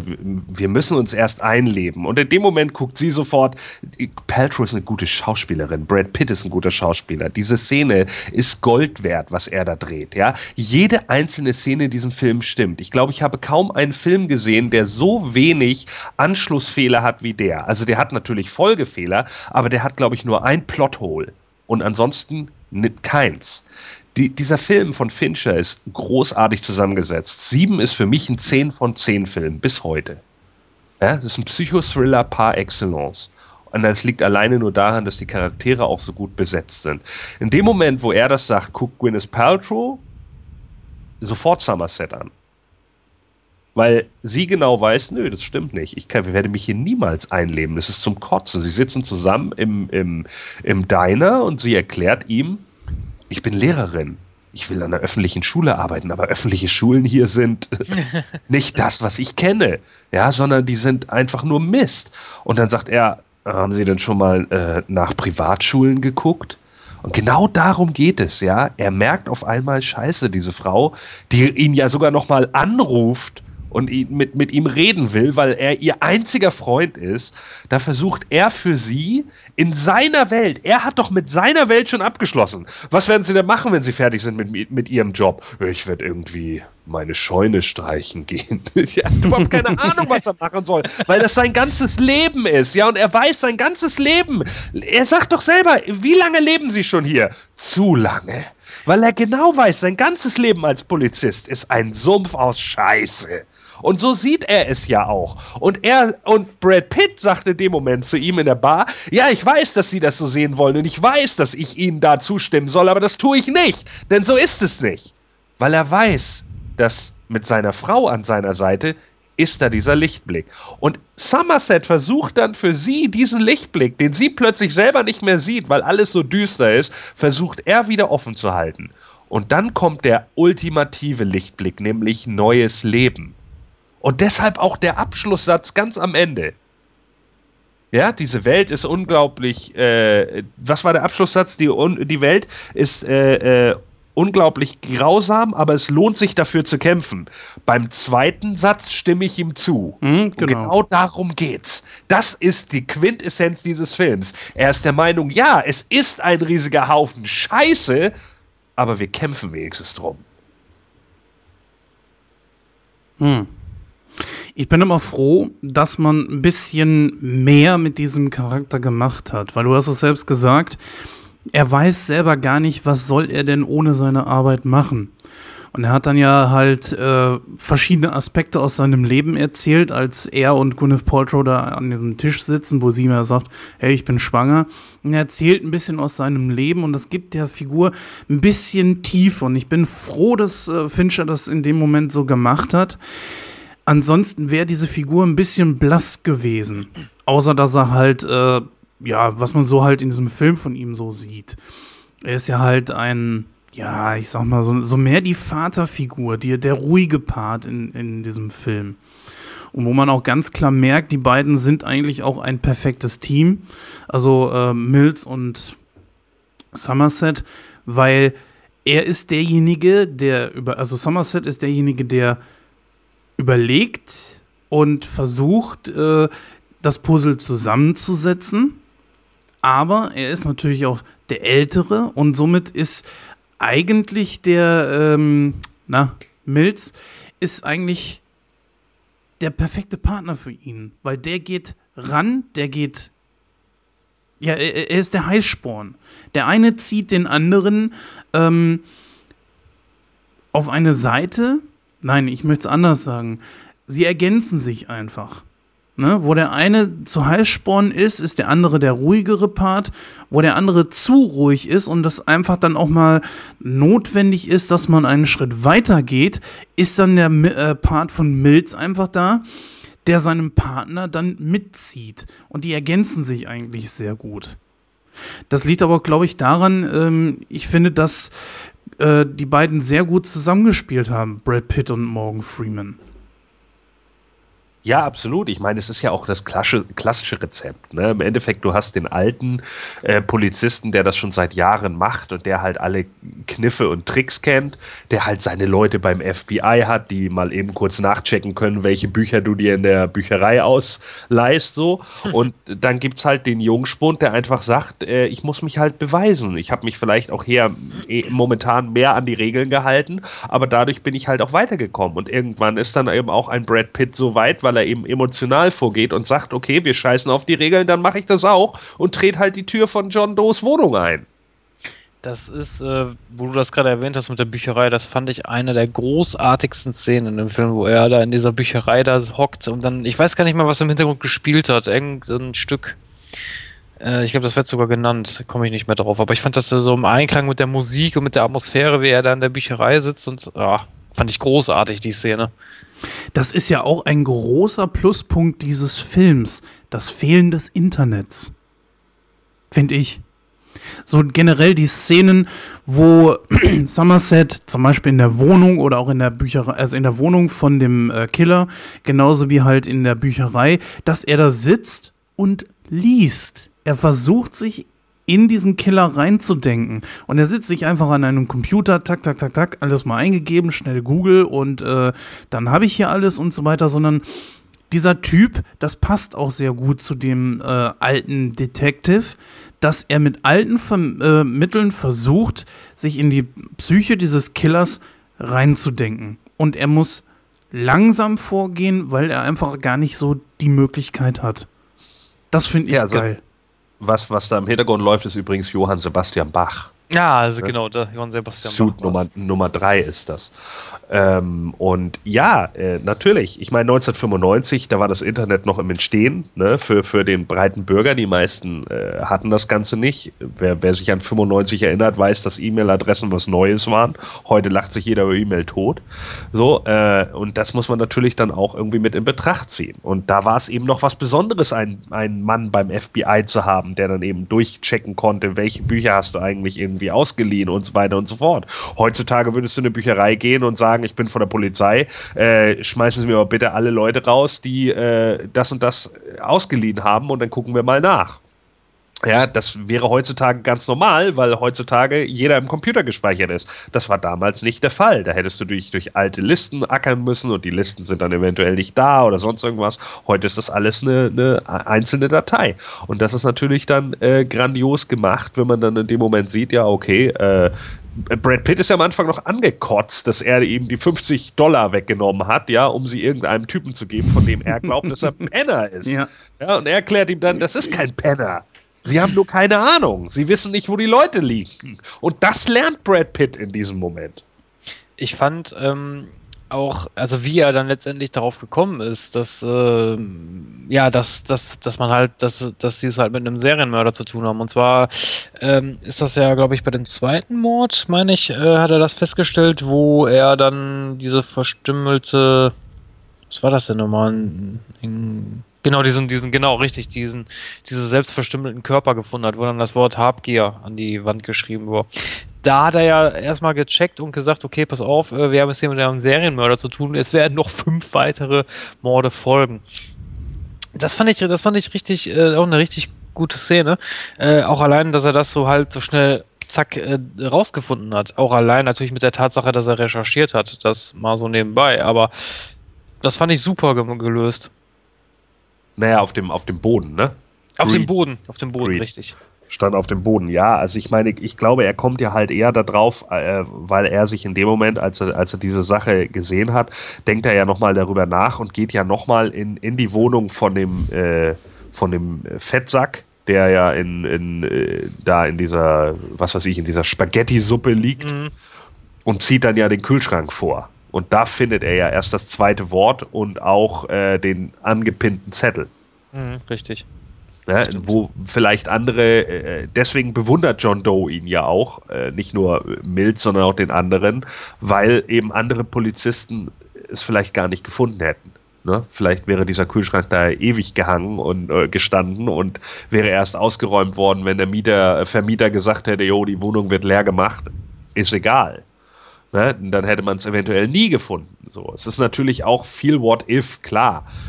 Aber darauf baut dieser Film ja eben auf, dass du eben zwei gute Cops hast, die eben den Mann auch überführen. Deswegen ist ja auch diese Szene so großartig, wo sie dann im Endeffekt vor seiner Tür stehen und er kommt mit seinem Einkauf wieder äh, und schießt sofort auf sie.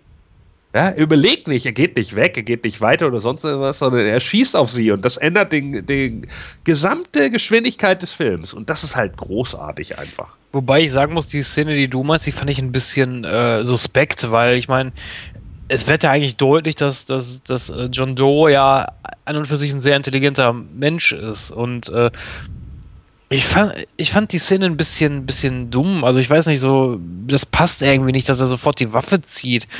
Äh, ich meine, die haben den ja noch nie gesehen. Ich meine, theoretisch hätte er doch einfach weggehen können oder vorbeilaufen. Nee, das ist ja das Problem. Äh, dadurch, dass der Killer an den, äh, an den Tatorten halt irgendwelche Botschaften hinterlässt, macht er ja auf sich aufmerksam. Ich glaube, das zeigt von Anfang an, er will gefunden werden. Das wurde mir so vermittelt als, als äh, Zuseher.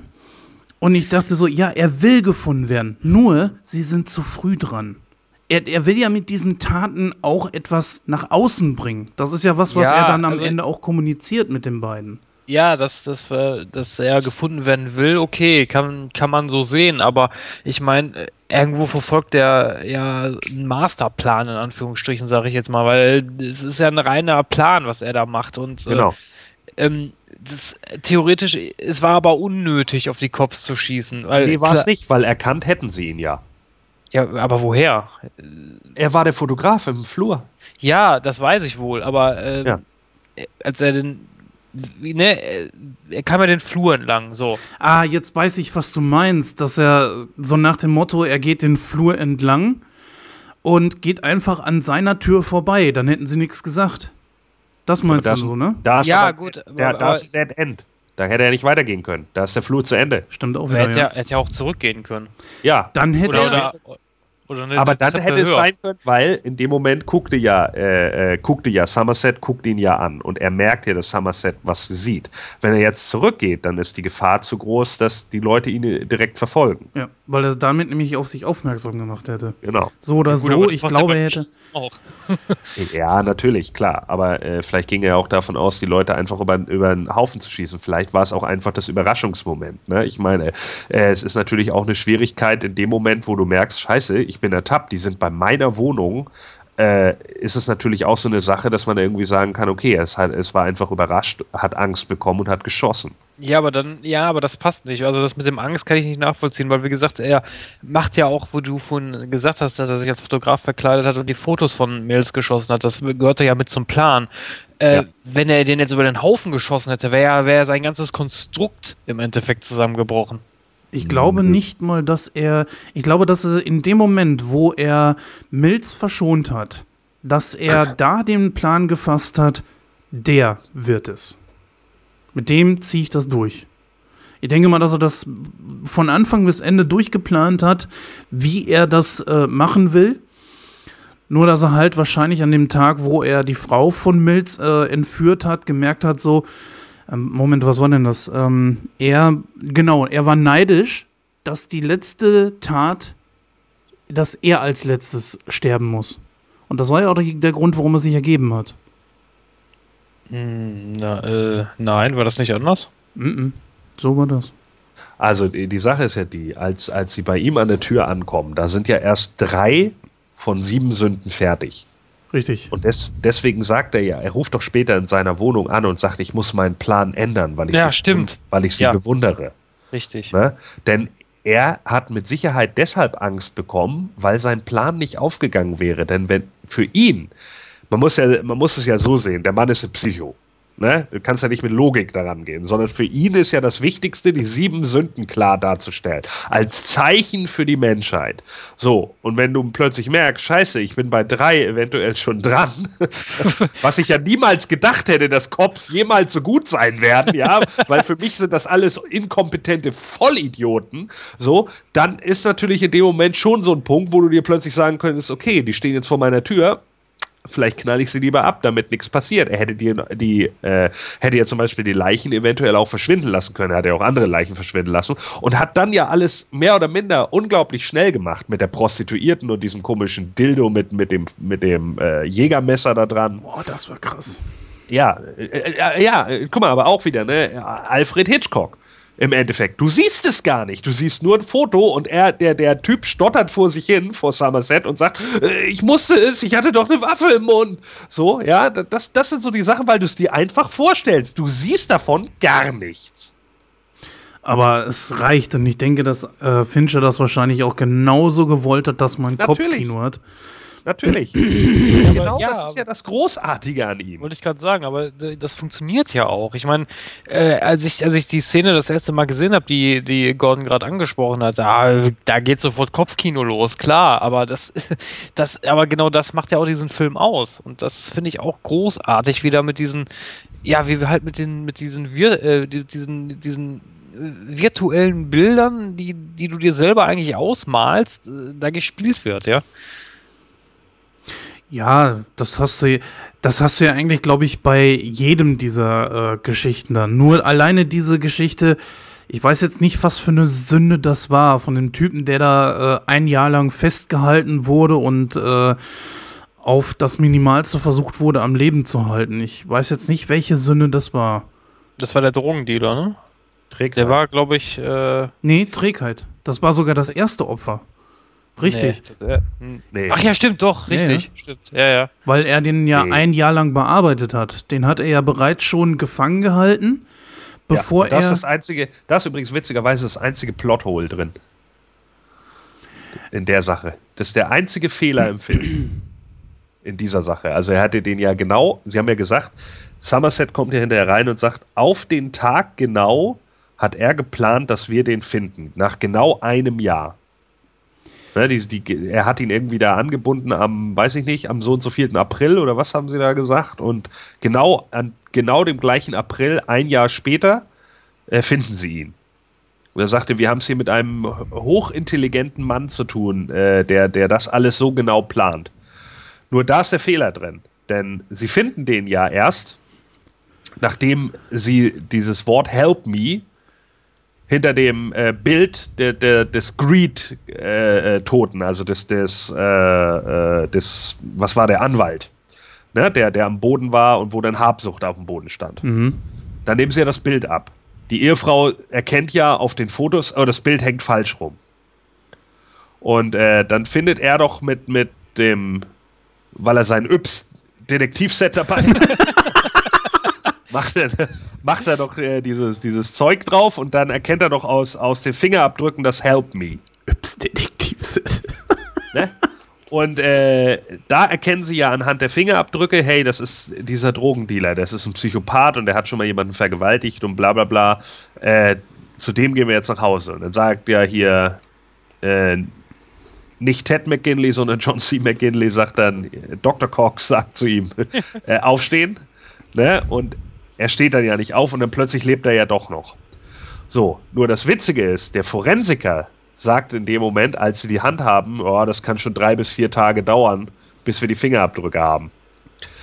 Also, woher wusste denn John Doe, wie lange das äh, forensische Labor tatsächlich braucht, um die Fingerabdrücke zu holen, um es genau ein Jahr später, äh, um ihn genau ein Jahr später finden zu lassen? Das ist das einzige Plothole, das dieser Film hat. Der einzige. Und das finde ich großartig für einen Psychothriller. Es ist nämlich unglaublich schwierig, einen Thriller aufzubauen, der sonst kein Plothole hat. Habe ich so noch gar nicht drauf geachtet. Ja, ich habe den Film ein paar Mal schon gesehen. Ja, für mich war es jetzt das dritte Mal, aber ich glaube, solche Filme sollte man auch nicht zu oft hintereinander sehen, sonst äh, geht da, glaube ich, einiges verloren. Ja, das denke ich auch. Also ich glaube, das letzte Mal habe ich den gesehen vor, pff, lass mich lügen, sechs Jahren oder so. Das war eigentlich schon ganz gut, dass ich mal wieder geguckt habe. Der hat halt immer noch was. Der funktioniert auch immer noch. Und äh, mir sind auch noch ganz andere Sachen wieder aufgefallen und so. Ich finde es ja eigentlich auch vollkommen interessant, wenn man sich mal so durchguckt, wer eigentlich ursprünglich für diese beiden Rollen gecastet wurden. Denn Morgan Freeman und äh, Brad Pitt waren ja nicht die ersten, die gefragt wurden. Sondern ich würde gerne mal eure Meinung hören. Was hättet ihr denn gesagt? Denn die ersten beiden Casts waren für Somerset Al Pacino und für Mills Sylvester Stallone. so. Was hättet ihr denn zu der Combo gesagt für den Film? Ähm, ich sag mal, für den Paten wäre das vielleicht was. Für irgendeinen so Mafia-Film oder so. Aber nicht für sieben. Ganz, also ich sage auch, Stallone ist auch kein schlechter Schauspieler. Aber ich sag mal, ja, doch, er wäre damals sogar schon für, für Mills zu alt gewesen. Al Pacino hätte ich es abgekauft, aber nicht Sylvester Stallone. Stallone wäre für mich da schon zu alt gewesen. Ich finde äh, auch, dass Stallone hätte das auch nicht rübergebracht, meiner Meinung nach. Also das ist. Was ein Hitsporn? Weiß ich nicht. Also ich finde, äh, sowas macht auch eine Statur irgendwie aus. Und ich finde, Brad Pitt hat irgendwie so die, die Statur auch so. Das passt so. Ich meine, das ist jetzt noch Schubladendenken, aber das passt so irgendwie, weißt du? Ja, das stimmt schon. Das waren aber auch nicht die einzigen. Da war noch, noch irgendjemand für vorgesehen, glaube ich. Ähm, ja, war auch. Sollte nicht Denzel Washington eigentlich äh, Mills spielen? Der lehnte doch, glaube ich, ab. Ja, Das- ja, ja, ja. Ja, das war auch stimmt, noch, ja. das- Denzel Washington. Das war der Cast, äh, nachdem ähm, Morgan Freeman zugesagt hatte. Und da hat Denzel Washington gesagt, ihm ist das Skript zu düster. Ich finde so, so extrem, wie man das jetzt äh, irgendwie vielleicht darstellt oder so, wie das äh, gesehen werden könnte, so düster ist der Film jetzt auch nicht. Ich finde, es ist eine sehr ernstzunehmende Atmosphäre. Natürlich düster, aber auch nicht so extrem, wie es dargestellt wird. Seht ihr das genauso? Ja, naja, also ich finde den schon sehr düster. Man muss halt einfach überlegen, dass in den letzten 20 Jahren wir natürlich auch deutlich mehr abgestumpft sind durch solche Sachen wie Saw oder hast du nicht gesehen. Ja, Und stimmt. es, mit, stimmt. und es mittlerweile natürlich auch in unglaublich vielen Filmen vorkommt. Und Sieben war so einer der Filme, der halt einen Maßstab an einem Psychothriller gesetzt hat, auf einer ganz anderen Ebene. Du hattest ja vorhin mal Roter Drache erwähnt. Und wenn du dir Roter Drache von 1988 anguckst, äh, dann erkennst du da halt noch einen ganz anderen Ton in dem Film und auch eine ganz andere cineastische Art äh, des Films. Und der ist nicht ansatzweise so dunkel, sondern der zeigt halt auch mehr so Polizeiarbeit irgendwie am Ja, Tag. richtig, Und- das ist auch in den, in den Romanen so. Genau. Roter Drache von 88, der, du meinst den ersten jetzt, ne? Ja. Es gibt ja die Neuverfilmung. Ja, die meine ich nicht. Ich meine Also, den okay, ersten. ja. ne? Der war von Also, 88, ich dachte, der wäre Der noch ist von viel. 88, ja. Manhunter. Und äh, Ach ja, Manhunter. Ja, jetzt macht's Klick. Jetzt macht's Ne? Klick. wo Tom Noonan noch den Bad Guy gespielt hat. Oh Gott. Und, ja, äh, das ist äh, sowieso so. Also in den, in den äh, ich habe die Romane ja gelesen von ähm, äh, Hannibal. Hannibal, genau. Und äh, das geht eigentlich mehr so, das spielt mehr in der Polizeiarbeit. Äh, eigentlich schlägt sich das mehr nieder als äh, tatsächlich in die, in die Morde oder was die Serienkiller da veranstalten. Das ist schon richtig. Ja. Naja, und hier ist es halt einfach so, Fincher baut ja eine ganz andere Atmosphäre auf. Hier geht es ja wirklich darum zu zeigen, dieses Großstadtleben. Äh, viele, viele haben ja witzigerweise immer gedacht, dieser Film spielt in New York, aber generell, es wird nie ein Name erwähnt. Ne? Niemand weiß, wo dieser Film spielt. Einige denken das nur aufgrund des Settings, aber diese Stadt hat keinen Namen. Das könnte überall sein. Und darum ging es, glaube ich, auch. Und hier wird ja eigentlich eher so dieses depressive Weltbild äh, in den USA irgendwie dargestellt. Meine Güte, wir leben irgendwie alle in einem Sumpf, ne? aber wir müssen halt das Beste draus machen. Und äh, man hat äh, mehr oder minder indirekten Bürgerkrieg äh, weil die Armen überfallen die Armen, während die Reichen sich ins Fäustchen lachen und das ist nun mal so. Und das war auch in den 90ern schon so. Und äh, genau da versuchen sie jetzt halt so langsam irgendwie so rauszukommen aus diesem Sumpf. Und das ist halt unglaublich cool in Szene gesetzt. Ja, hier geht es eben nicht nur darum, irgendwie zu zeigen, okay, da gibt es ein Psycho und da gibt es irgendwie äh, weirde Morde und wir gucken jetzt hier irgendwie äh, Polizeiarbeit, sondern da ist unglaublich äh, viel Message hinter. Ja, was, was äh, treibt die Leute eigentlich an und warum ist das so? Und das ist halt das, was den Film eigentlich ausmacht. Ja, man könnte eigentlich auch John Doe als das sehen, so nach dem Motto, die Stadt, wo sie leben, ist der Popo. Ich nenne es jetzt mal so. Nicht, dass uns der iTunes-Filter da noch irgendwie entgegenkommt. Das ist der Popo, nicht wahr? Und das John Doe ist eben genau das, wenn der Popo sich mal ausscheißt. So. Und das kommt dann dabei heraus. Ein Psychokiller, der einfach von dem ganzen Müll dort die Schnauze voll hat und dann auf symbolische Art und Weise versucht, der Menschheit zu zeigen, hier, das ist es, was mit euch und der Gesellschaft nicht stimmt. Ja, gut, okay, aber das schreibt er ja auch in seinen Tagebüchern dann nieder, die, äh, die beiden äh, Detectives finden, ne? Also da gibt ja diese, diese Szene, wo er dann irgendwie schreibt, was sind wir doch für lächerliche Marionetten, die Tag ein, Tag aus ihr erbärmliches Leben führen. Und dann schreibt er, glaube ich, noch irgendwie, dass irgend so ein Typ in der U-Bahn ihn, ihn da voll gelabert hätte und äh, ihm total schlecht wurde und er ihm dann voll gekotzt hat. Ähm, ja, klar, das kann man schon so sehen. Ja, wobei äh, Somerset da ja auch relativ schnell äh, klarstellt, so, ne, er, er schreibt seinen ganzen geistigen Abfall nieder, ne, weil mhm. man nicht davon ausgehen kann, dass das tatsächlich stimmt. Äh, die Gefahr für John Doe, einfach in der U-Bahn abgestochen zu werden, wenn er jemanden von oben bis unten vollkotzt, ist natürlich auch viel zu groß in dem Moment. Ne? Da muss man ja auch realistisch sein. Vielleicht geht er auch einfach nur davon aus, so, was, was stimmt mit dieser Welt nicht. Ja, klar, weil, aber dann nicht, ich meine, ich meine, äh, Entschuldigung, wenn ich, da, wenn ich dich da unterbreche. Ja, gut. Ähm, Nee, nee, da hast du schon recht. Ähm, aber das äh, ist ja genau das, was ich ja vorhin gesagt habe. Das ist so, so das Symbolische halt, ne? Dass er halt ja. wirklich da diesen ganzen Mist einfach nur aufschreibt, sondern wie er das so empfindet, ne? Ja.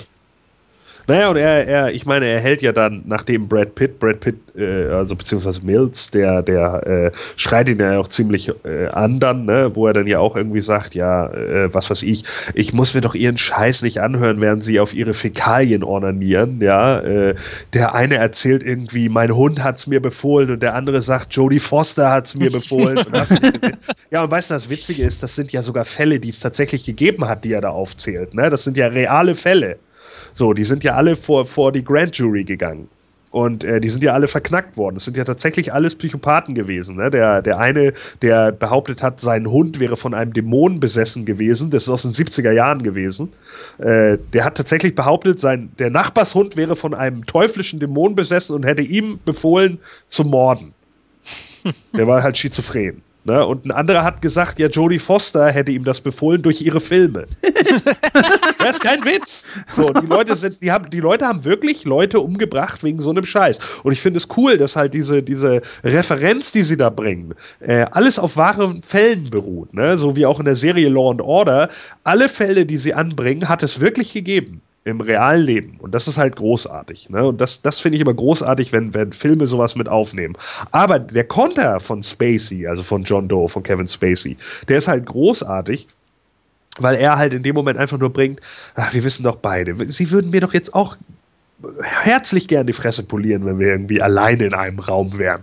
Und wir wissen doch ganz genau, was mit ihr los wird. Wen habe ich denn hier umgebracht? Einen Mann, der so fett war, dass er kaum die Wohnung verlassen konnte, den sie ausgelacht hätten, wenn sie mit ihren Freunden zusammen in irgendwo in einer Bar gesessen hätten. Eine Frau, die so hässlich ist, dass ich äh, ihr die Möglichkeit gegeben habe, um Hilfe zu rufen, aber sie äh, äh, nicht damit leben konnte, äußerlich hässlich zu sein und so weiter und so fort. Und genau darum geht's halt. Ne? Er stellt halt diese Sachen, die er da eben wahrnimmt, komplett auf die Probe. Das größte Problem ist halt einfach nur äh, in dem Moment, dass, dass er halt auch so gesehen eine Unschuldige tötet in diesem gesamten Spiel, die eben seiner Meinung nach nichts falsch gemacht hat, weil er was falsch gemacht hat. Und das ist eben Tracy. Das ist Richtig. eben die Frau von Brad Pitt. Das ist ja der Punkt, weil er ja neidisch auf das Familienleben war. Ne? So ist es.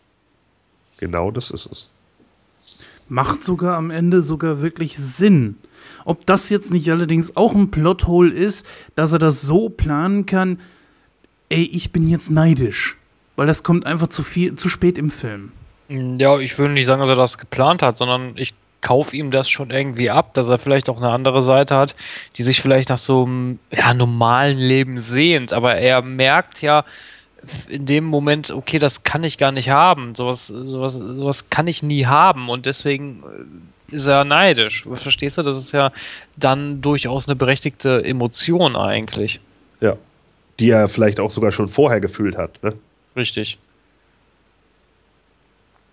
Ja. Hm. Wobei man ja, okay, das, wobei man ja dazu, okay, gut, das ist jetzt wieder was anderes biblisches, das wären jetzt die sieben, äh, die zehn Gebote. Du sollst nicht töten, also, ne? Aber er be beruft aber das ist auch so ein kleiner Kontext, finde ich. Ich meine, er beruft sich zwar auf die sieben Todsünden, aber ignoriert eigentlich so alles andere aus der Bibel, ne? Ja, also ich meine, das ist ja auch das, was, was er, äh, äh, womit Somerset ihn immer kriegt. Ich meine, Mills ist dafür ja zu, zu offen, ne? Er, er sagt dann ja auch irgendwie, ja, bla bla bla, aber Somerset sagt ja, ist das nicht ein bisschen zu egoman? Äh, äh, und dann sagt er, hä, wieso? Wie meinen Sie das? Da fragt er nach. Bei Mills fragt er nicht nach. Er weiß ganz genau, den Jungen stecke ich in die Tasche. Aber Somerset ist halt an einem Punkt in seinem Leben angekommen, wo er einfach sagt, ja, ich bin auch depressiv, ich bin auch durch, dieser, durch diesen Scheißsumpf gelaufen, ja. Und bei ihm fragt er nach, weil er von dem hören will, was er zu sagen hat. Und da sagte er, meinen Sie nicht auch, dass das für ein Martyrium nicht ein bisschen zu hoch gegriffen ist? Und da muss er nachdenken. Er muss in dem Moment nachdenken. Und daran erkennt man halt einfach, okay, Somerset hat halt die Erfahrung, weil er älter ist. Während äh, Mills eigentlich nur fast nur Beleidigungen für John Doe übrig hat. Ja, weil er ihn hasst. Er findet solche Leute zum Kotzen. Ja, das ist natürlich, das spricht natürlich dann schon wieder, ich sag mal, aus den Köpfen der Zuschauer, die mit Sicherheit genauso denken, so nach dem Motto, Jungs, wisst ihr was, fahrt mal rechts ran und haut dem mal richtig in die Schnauze. Und ja, ich sag ja, die beiden sind ein sehr gutes Team, deswegen finde ich das sehr ausgewogen ich, ich habe manchmal echt schon mich dabei ertappt, wie ich selber wie Milz gedacht habe. So, ja, dir würde ich gerne mal wirklich eins vors Fressbrett hauen. Wenn man so an diese Szenen zurückdenkt, an den Typen, den er da. Es sah für mich schon fast so aus, als hätte er den gehäutet, diesen äh, Typen, den er da auf dem Bett ein Jahr lang ja, gefoltert hat. Ne? Ja. Und äh, oder alleine diese Apparatur, wo er mit der, wo, wo die Prostituierte da äh, bestraft wurde, sozusagen, da, äh, damit kriegt man mich auch irgendwo. Und deswegen finde ich schon, dass Mills so ein, so ein Part im Film ist, der äh, mehr den Zuschauer anspricht. Weil so ruhig bleiben wie Somerset würde, glaube ich, der, die meisten Zuschauer nicht. Oder seht ihr ja, das anders? Das ist, ja, das ist ja, das ist ja genau das, was, was man auch heutzutage, was man halt beobachtet, wenn, wenn man auf der Arbeit beobachtet, ich das zum Beispiel oft, wenn die irgendwie eine Zeitung lesen, die Arbeitskollegen und äh, sehen dann irgendwie, ja, da wird der, was weiß ich, da wird hier und das, der und der ermordet oder vergewaltigt oder bla bla bla. Dann kommen ja sofort immer diese Lynchjustiz-Äußerungen. Äh, äh, ja, kann ich nachvollziehen, aber andererseits ist das ja auch immer, ja, das ist dann immer so ja, wie soll ich mich ausdrücken? Ähm, so. Endgültig? So, endgültig, ja, richtig.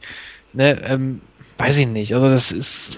Obwohl ich hierbei keine Lynchjustiz empfunden habe. Ich habe hierbei einfach nur dieses äh, wirklich richtig geil gespielte, äh, diesen Ausdruck von Kevin Spacey gesehen als John Doe.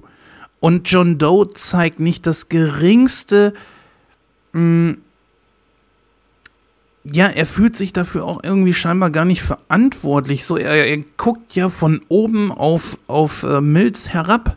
Ja, aber das macht doch das- Psychopathen aus. Und das ist ja, das ist jetzt auch wieder, um der, auf den Punkt von vorhin anzuknüpfen. Man kann ja nicht, äh, ja, es gibt halt so Menschen, die, die, die haben sowas nicht wie Gefühle. Die schlachten dich ab und äh, finden da nichts bei. Äh, weiß ich nicht, ob man so Menschen dann auch direkt äh, dann das Gleiche antun sollte. Weiß ich nicht. Also, wenn man krank ist, ist man krank, ja. Pech gehabt, ist halt so, ne? Dann sollte Ja, man die. Leute halt, halt äh, einsperren und versuchen, die irgendwie zu therapieren oder wie auch immer. Wobei man natürlich auch wieder sagen muss, ist das therapierbar, ne? Wenn du, wenn du deine, wenn du gar keine, nicht fähig bist, Empathie zu empfinden, ja? Dir, dir ist es halt egal. Du stellst dein eigenes Selbst über alles. Und da äh, muss man halt dann eben abschätzen. Ich meine, im, im amerikanischen Rechtssystem gibt es da ja auch äh, gewisse Abstufungen, überhaupt um zu gucken, per psychologischer Wahrnehmung, kann derjenige äh, Recht und Unrecht voneinander unterscheiden oder geht das nicht? Äh, und wenn er das unterscheiden kann, dann wird zum Beispiel äh, die Psychopathie abgelehnt und dann geht es nicht darum, dass du krank bist, sondern dann geht es darum, dass du unmoralisch handelst. Also zum Beispiel, wenn du dir die, wenn du die Entscheidung fällst, äh, ich vergewaltige jetzt eine Frau und du weißt eigentlich, dass es falsch ist, aber dein eigener Trieb ist so hoch, dass du das machen musst, dann gilt das nicht in der Psychologie, gilt es nicht als krankhaft, sondern als moralisch nicht vertretbar. Das ist ein Unterschied. Okay. Ja. Und das ist halt genau so, so ein Ding. Und äh, hier bei John Doe, so wie der Charakter angelegt ist, da erkennt man einfach, dass es im Endeffekt eigentlich schon krankhafte Züge sind, weil er diese, diese Sachen nicht nachvollziehen kann. Er stellt seine Sache grundlegend über alles. Er kann Natürlich. zwar, Genau. er kann zwar erkennen, ja, wie was weiß ich, wie über den Mann in der U-Bahn, er ist nur einsam und sucht da ein Gespräch. Er kann erkennen, wo die Probleme der anderen liegen, aber er kann sie nicht nachvollziehen, weil er das einfach nur lächerlich findet. Obwohl man natürlich auch die Sachen umdrehen kann. Bei der Prostituierten zum Beispiel könnte man sagen, ja, es ist eigentlich gut, dass es sie gibt. Aus dem Grund deswegen heraus, gäbe es keine Prostituierten, würde die Vergewaltigungsrate immens nach oben steigen. Ich meine, das Was ist jetzt natürlich ein bisschen drastisch auch nur- ausgedrückt, aber Ist natürlich auch nur eine These, ne? Das Mhm. ist nicht nachgewiesen. Ja, richtig. Ne? Aber auch im Punkto Einsamkeit wäre es ja zum Beispiel bei äh, dem extrem dicken Mann, der Typ ist einfach einsam. Er hat ja wirklich nur die Todsünden genommen, hat sich wahrscheinlich gesagt, ja, der ist äh, dick, das ist äh, Völlerei und dann äh, töte ich den das mal. Das, der passt jetzt sehr gut drauf. Ich glaube nicht, dass er wirklich eine große Auswahl getroffen hat, sondern er hat einfach wahrscheinlich irgendwo jemanden gesucht, der ähm, entweder eine Prostituierte ist oder halt äh, einen sehr dicken Mann und hat dann zugeschlagen, wo es für ihn perfekt passte. Ja, bei dem Dicken weiß ich es jetzt nicht so hundertprozentig, aber bei der Prostituierten zum Beispiel sagt er ja, äh, das war eine stadtbekannte Prostituierte, die äh, ihre Bazillen und ihre, ihre Ah, ja, ja. verschleudert hat. Ja, muss ich dir recht geben, So, stimmt. also er, er hat ja da nicht irgendeine genommen, sondern eben diese eine. mhm. Äh, bei dem Typen, den er da ein Jahr lang da äh, am Leben gehalten hat, sagt er ja auch, es war ein Vergewaltiger und äh, ein Drogendealer und bla bla bla. Ne? Also er hat schon eine Auswahl getroffen. Bei dem Dicken, wie gesagt, Ja. weiß ich es nicht. Gebe ich dir recht. Ja, Das wird aber, glaube ich, auch nicht, das wird aber, glaube ich, auch nicht gesagt, warum er ausgerechnet den genommen hat. Nö. Ich denke, da hat er einfach nur jemanden genommen, der halt als, äh, ja, als glorifizierendes Beispiel ist. Ne? Es sind wahrscheinlich einfach auch Leute, die er eben über Monate hinweg beobachtet hat. Ne, das hat er bei der, bei diesem Model-Mädel da ja auch gemacht. Die hat er wahrscheinlich irgendwann immer beobachtet. Er fällt ja auch nicht auf. Er ist doch auch so ein, so ein, er ist halt ein John Doe, ja. Er sitzt halt überall irgendwie rum und guckt sich die Leute dann an, ja. Und würde dir der Typ auffallen, wenn er irgendwo hinter dir in einem McDonalds sitzt oder sonst irgendwas? Wahrscheinlich nicht. Ja, der sitzt dann halt einfach da und isst sein Essen und er macht ja auch nichts. Er beobachtet die Leute ja nur. Er stalkt sie vielleicht auch nicht offensichtlich. Ja, vielleicht lässt er sich auch mal eine Woche Zeit und dann ist er zufällig wieder da und ist mal wieder in der Nähe und macht das vielleicht auch so gut, dass die Leute es tatsächlich nicht mitbekommen. Wobei man sagen muss zur Erklärung, was bedeutet überhaupt John Doe? Das ist eigentlich ähm, so eine Art Platzhaltername für fiktive oder nicht identifizierte Personen. Ja, wie Max Mustermann bei uns. Ne? Ja. Ne, oder hier, wie heißt sie äh, in den Personalausweisen? Das ist doch, ähm, keine Ahnung, Lisi Müller, weiß ich nicht. Die Frau in dem, in die, dieses berühmte Bild in, in äh, Ja, ja, ich weiß, was du ja, meinst. genau, da steht ja dann auch immer so ein völlig äh, sinnloser und sinnfreier Name.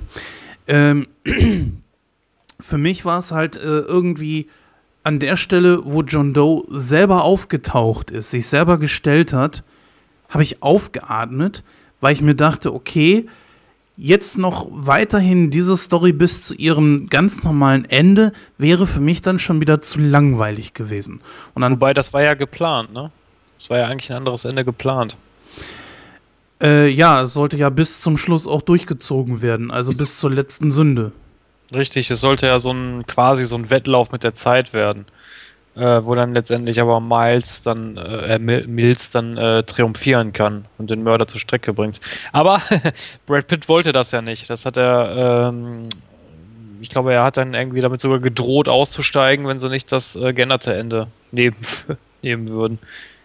Womit er aber recht hat, weil Ja, einfach, natürlich. ähm, dass der Typ plötzlich auftaucht, macht die ganze Story dann in dem Moment nochmal wieder interessanter. War ja auch die Geschichte um Kevin Spacey äh, sehr interessant war, der namentlich, glaube ich, gar nicht genannt werden wollte im, am, im, ähm, Vorspann, aber Richtig. dafür dann im Abspann. Ja. Das war, das war aber auch schlau gemacht, weil man so nämlich nicht erahnen konnte, wer eigentlich der Killer ist. Weil wenn du einen großen Namen wie Kevin Spacey natürlich im Vorfeld schon liest, äh, dann weißt du natürlich auch in dem Moment, ah, der wird noch irgendwie eine größere Rolle haben. Und so ist es natürlich schon gut gemacht. Klar, ganz besonders, wenn er erstmal die ersten 30, 40 Minuten überhaupt nicht zu sehen ist. So ist es. Dann fragt sich natürlich auch jeder, ja, wo bleibt der jetzt? Ja gut, dann wird er... Ja, er ist ja sogar über, über eine ganze Stunde lang nicht zu sehen. Selbst bei der Verfolgungsjagd erkennst du ihn ja nicht. Die, die ganzen Szenen sind ja so gut geschossen, dass du sein Gesicht nie erkennst. Ja, richtig. Auch direkt im Treppenhaus, als er, als er, den, als er ihn niederschlägt, als er als Kameramann oder als Fotograf verkleidet war, siehst du Genau. ihn ja auch nicht. Zumindest wir als Zuschauer nicht, ne? Ja. Die Charaktere selbst ja schon. Naja, auf jeden Fall, äh, ich fand das sehr, sehr gut, dass sie dann dieses äh, andere Ende genommen haben, dass John Doe sich selber stellt. Erst einmal zeigt es dann auch wiederum, wie überlegen er eigentlich der Polizei ist und dass er nicht dämlich ist. Das macht diesen Charakter dann natürlich noch mehr interessant. Und vor allen Dingen äh, bringt es dann die Geschichte auch mal vorwärts. Also ich sage ja, ich bin sehr froh. Ich, ich fand das wirklich sehr spannend, wo die dann in die Wüste gefahren sind. Und ich habe dann schon so entgegengefiebert, was mag jetzt wohl kommen? Was soll denn da jetzt für ein Geniestreich kommen? Ja. Ich, ich, hatte, ich hatte es beim ersten Mal gucken nicht, äh, nicht auf dem Schirm. Nö, ich auch nicht. Deswegen ist der Film ja auch so großartig. Ich finde halt eben nur dieses Überdramatisieren, dass sie jetzt unbedingt schwanger sein musste, weiß ich nicht so genau. Es ist Ja, aber das war, das war ja, ja, das, Ja, für den dramaturgischen Effekt, richtig. Aber was will. ja nicht, nicht, nicht, nur, nicht nur deswegen, sondern auch deswegen, um Mills äh, den, den, den, den, den Zorn auszutreiben, wenn man das mal so sagen will. Weil genau das hat ihn ja noch wütender gemacht. Weil er es ja nicht mal wusste. Richtig. Bis, bis John Doe es ihm sagt. Er sagt doch sogar noch, als er am Boden liegt, oh, er weiß es nicht. Und in dem Moment wird, kommt ja der Shot auf Somerset, der dann ja auch nur seinen Kopf wegdreht, weil er es ja weiß. Ja, richtig. aber was wirft das für ein Licht auf Somerset? Weil er es halt seinem Partner nicht sagt. Nee, natürlich nicht, weil er Tracy in, in, äh, in, der, äh, in dem Diner halt sagt, wenn sie das Kind behalten wollen, dann geben sie ihm alle Liebe, die sie haben. Wenn sie es nicht behalten wollen, dann sagen sie ihrem Freund nichts davon. Genau darum geht's. Und sie konnte sich nicht entscheiden. Sie kann sich deshalb nicht entscheiden, weil Brad Pitt gerne in dieser Stadt bleiben will, weil er einen festen Job hat, weil er glaubt, dass man da irgendwie Fuß fassen kann, weil er glaubt, dass das für seine Karriere sinnvoll ist, weil er wahrscheinlich mehr Kohle verdient, als er vorher verdient hat. Aber sie hasst diese Stadt und sie will ihm dann nicht noch zusätzlich jetzt plötzlich die Bürde aufbinden und sagen, oh Mann, ich bin auch noch schwanger, äh, ich will hier nicht leben. Ich kann schon verstehen, dass das ein Zwiespalt ist. Das kann man vielleicht nicht immer nach logischen Argumenten erkennen, aber nach emotionalen sehr wohl.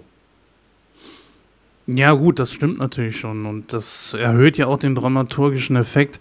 Es ist einfach nur, ich habe das jetzt schon zum x-ten Mal gesehen und, ach, weiß nicht, das. Ich persönlich hätte darauf verzichten können, aber es macht ja jetzt den Film nicht dadurch schlechter.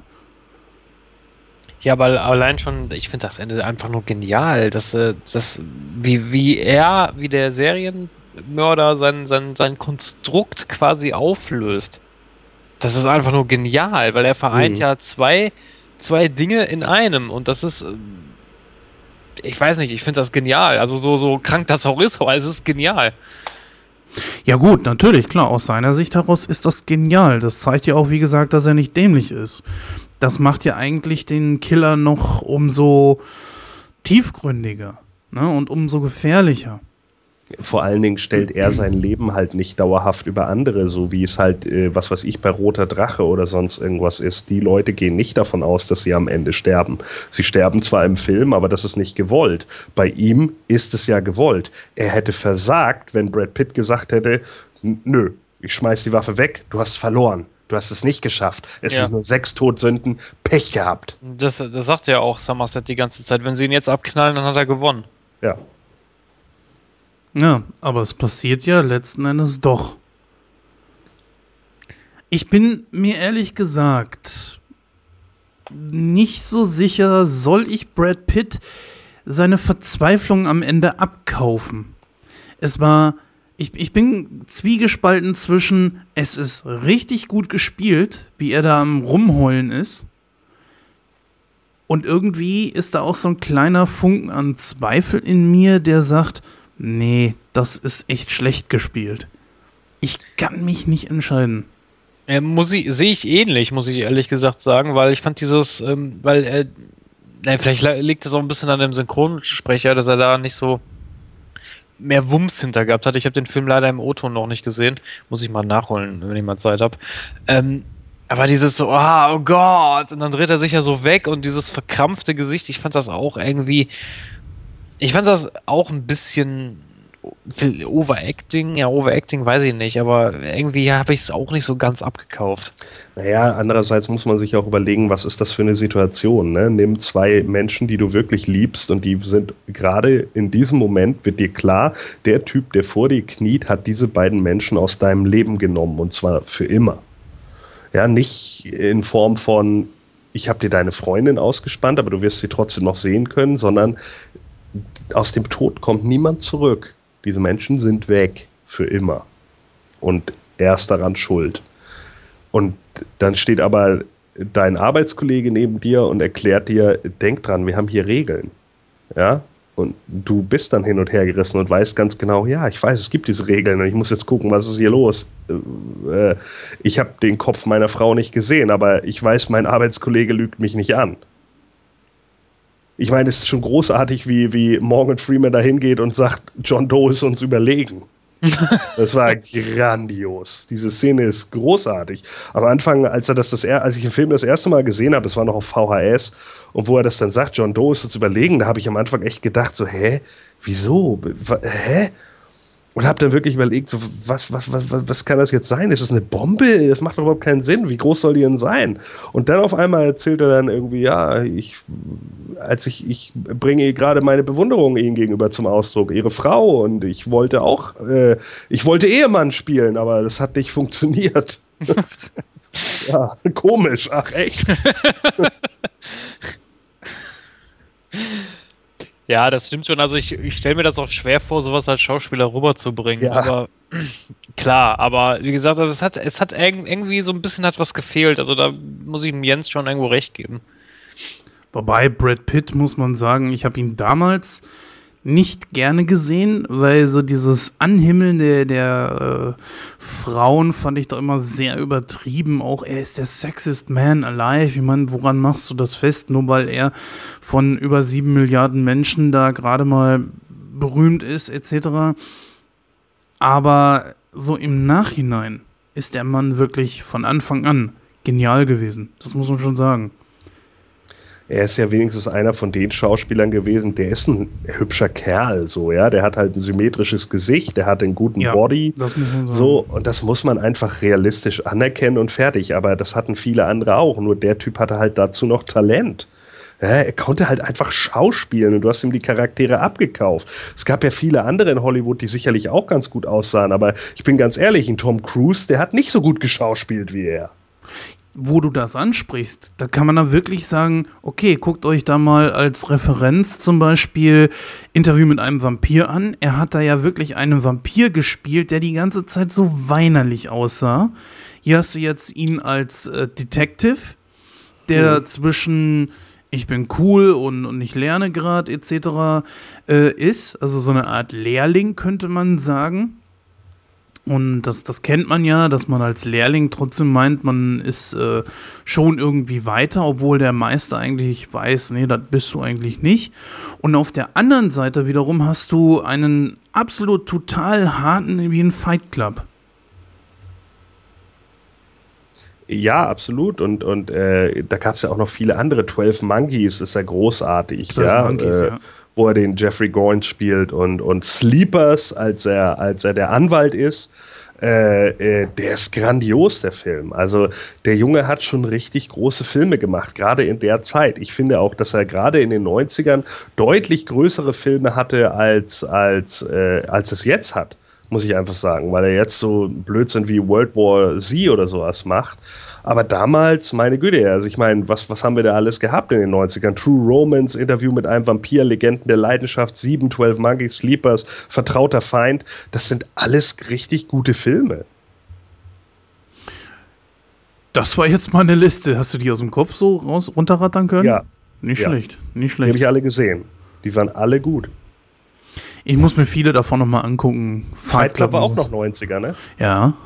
Ja, genau. Der gehört der ja sogar auch noch mit da rein. Und also ich finde, da sind schon so 90er Jahre. Ich meine, klar, natürlich sind da auch mal so Sachen dabei, wie was weiß ich, Cool World oder äh, Selma und Louise, ja, die man, äh, die man dann so irgendwie im Kopf hat. Keine Ahnung, Selma und Louise ist ja sehr karikativ, ne? Aber für seine Zeit war der auch in Ordnung. Ja. Ja, jetzt haben wir den Film eigentlich schon so gut wie durch. Gibt's noch irgendwas, was ihr anmerken wollt? Witzig finde ich einfach nur die Begebenheit, dass Gwyneth Paltrow, die war ja damals mit Brad Pitt zusammen, äh, die wollte ursprünglich diese Rolle nicht. Und äh, Fincher hat wohl Brad Pitt überredet, sie zu überzeugen, dass sie bitte Tracy spielt, weil er meint, sie ist perfekt besetzt für die Rolle.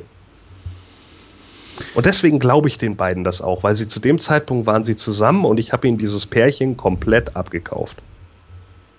Ja, das schon. Aber ich sag mal, Gwyneth Paltrow ist wirklich hammerhart. Die ist, es ist eine richtig geile Schauspielerin. Besonders geil finde ich sie als Pepper Potts. Ja, Aber die Rolle ist, finde ich, glaube ich, zu klein und damit zu austauschbar. Da konnte sie ja kaum irgendwas reinlegen. Auch aus dieser Geschichte, dass sie jetzt äh, schwanger ist, da wurde ja nur in diesem Diner was von erwähnt. Da wurde ja nichts draus gemacht, großartig. Das fand ich ein bisschen schade. Aber gut, man hatte einen weiteren großen Namen, den man mit aufs Plakat schreiben konnte und sowas ist natürlich immer werbewirksam. Ne? Aber ich wusste gar nicht, dass Pitt mit der zusammen war. Doch, doch, der war damals mit ihr zusammen. Und äh, ich weiß jetzt nur nicht, naja, ich meine, Gwyneth Paltrow war ja damals eigentlich auch noch kein großer Name, ne? Das ist sie ja heute. Aber ich meine, zu dem Zeitpunkt, Mann, wie viele Filme hat sie da gemacht? Vielleicht zehn Stück. Äh, und da sind auch keine wirklich groß gewesen, außer Hook. So, ne, wo sie die äh, junge Wendy gespielt hat. Und das war es dann eigentlich auch so. Und wenn ich mir jetzt überlege, dass zum Beispiel angeblich Christina Applegate, also aka Kelly Bundy für die Rolle in, in, in äh, Aussicht gestellt wurde und die Rolle abgelehnt hat, dann muss ich einfach sagen, tut mir leid, aber da war Gwyneth Paltrow die deutlich bessere Wahl. Ja. Ja, stimmt. Ich habe gerade hier mal geguckt. Also so, Hook ist tatsächlich da, das Einzige, was ich jetzt kenne. Ja, eben. Hm. Also war sie noch ein relativ unbeschriebenes Blatt, als äh, Sieben in die Kinos kam. Ah, erstmal was trinken. ähm, ich gehe jetzt einfach mal auf meine Bewertung über. Und zwar in altbekannter Tradition. 100% ist das Beste und 0% das Schlechteste. 7 ist ein absolut hammergeiler Film. Er gehört zu einem meiner Lieblingsfilme. Er hat kaum Schwächen und von daher fällt es mir sehr leicht, direkt auch jetzt meine, meine Bewertung rauszuhauen. Ich sage 91 Prozent. Mehr muss ich da gar nicht großartig zu sagen. Uiuiui, 91 Prozent. Tja. Ja. Das ist übrigens 7 mal 13.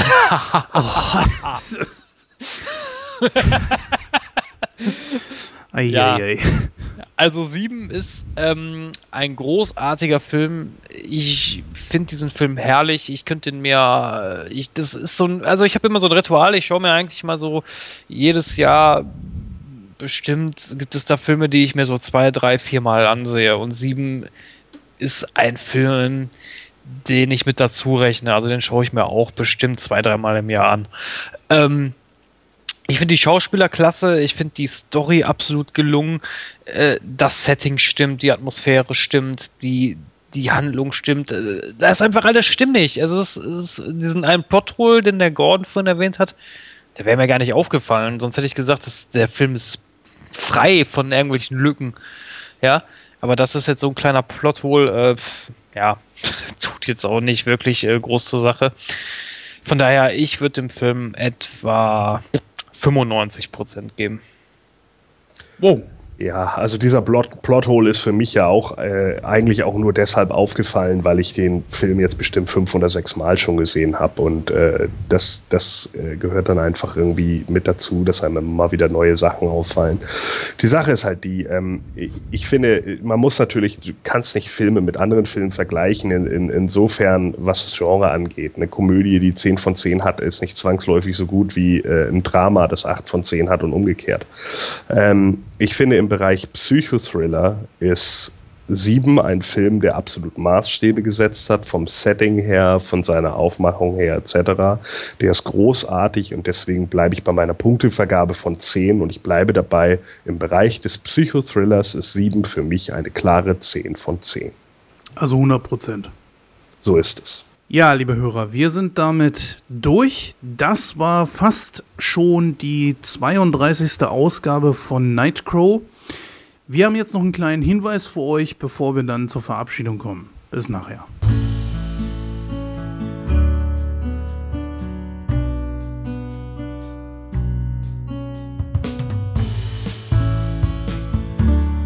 Das Team von Nightcrow ist immer neugierig auf deine Meinung. Auf www.nightcrow.de und den Social Networks kannst du uns deinen Kommentar mitteilen. Ob Lob oder Kritik, beides ist gern gesehen. Gerne kannst du uns auch eine E-Mail schreiben unter info at nightcrow.de. Also, nichts wie ran an die Tasten. Wir haben immer ein offenes Ohr für deine Wünsche.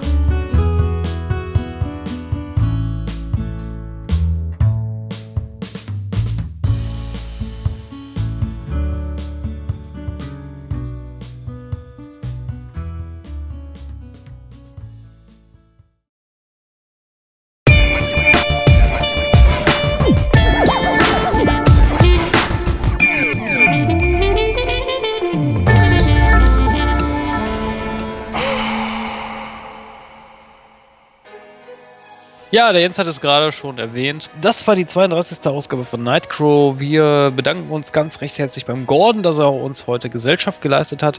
Und äh, ja, vielleicht äh, seh, äh, sehen, ja, sehen, so, sehen ist so eine Sache, aber vielleicht hören wir uns ja dann vielleicht nochmal bei einer kommenden Ausgabe, wenn du wieder Lust hast, mit uns zu talken. Ja, ansonsten äh, wünsche ich äh, unserem Zuhörer noch einen guten Tag, eine gute Nacht oder einen guten Morgen, je nachdem, wann ihr diesen Podcast hört. Und ich verabschiede mich dann auch in die nächste Ausgabe. Bis dann. Ja, das Schlusswort werden wir dann Gordon überlassen. An dieser Stelle möchte ich noch einmal eine kleine Entschuldigung ausbringen, dass wir mit der letzten Ausgabe etwas später dran waren. Was ist da passiert? Ganz einfach.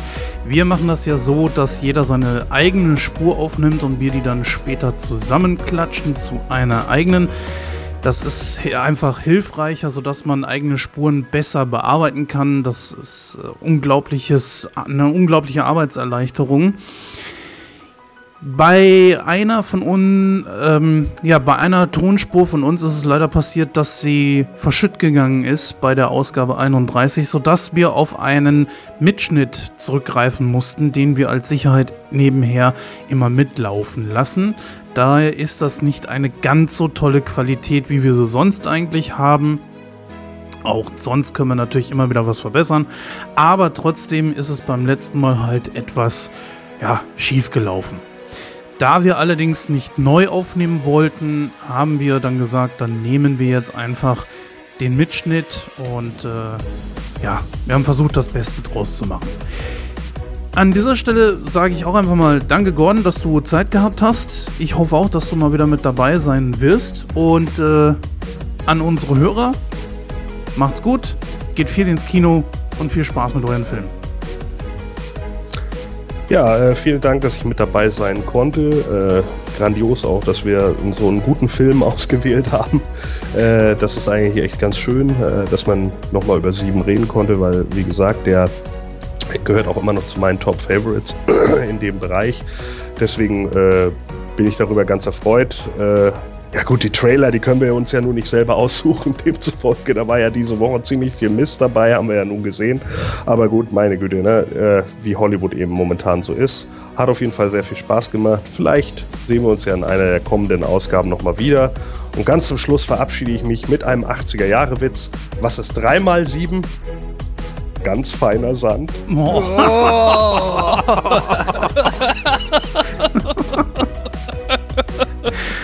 Oje, oje, oje.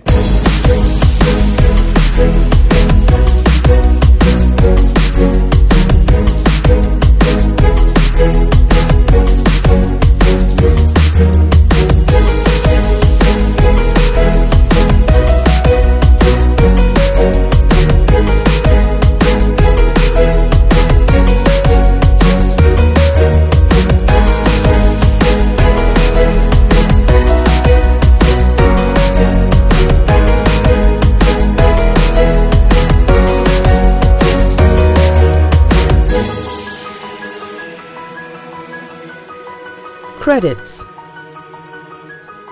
Talker Jens und Christoph. Offsprecher Susanne Faulhaber. Hörspiel-Intro Jens. Hörspielskript Christoph. Schnitt und Abmischung Jens. Die in diesem Podcast verwendeten Musiktitel, Geräusche und Soundlogos stammen von freesound.org, allesgemafrei.de und incompetech.com. Nightcrow, das ideale Hörvergnügen für jeden Kinogänger.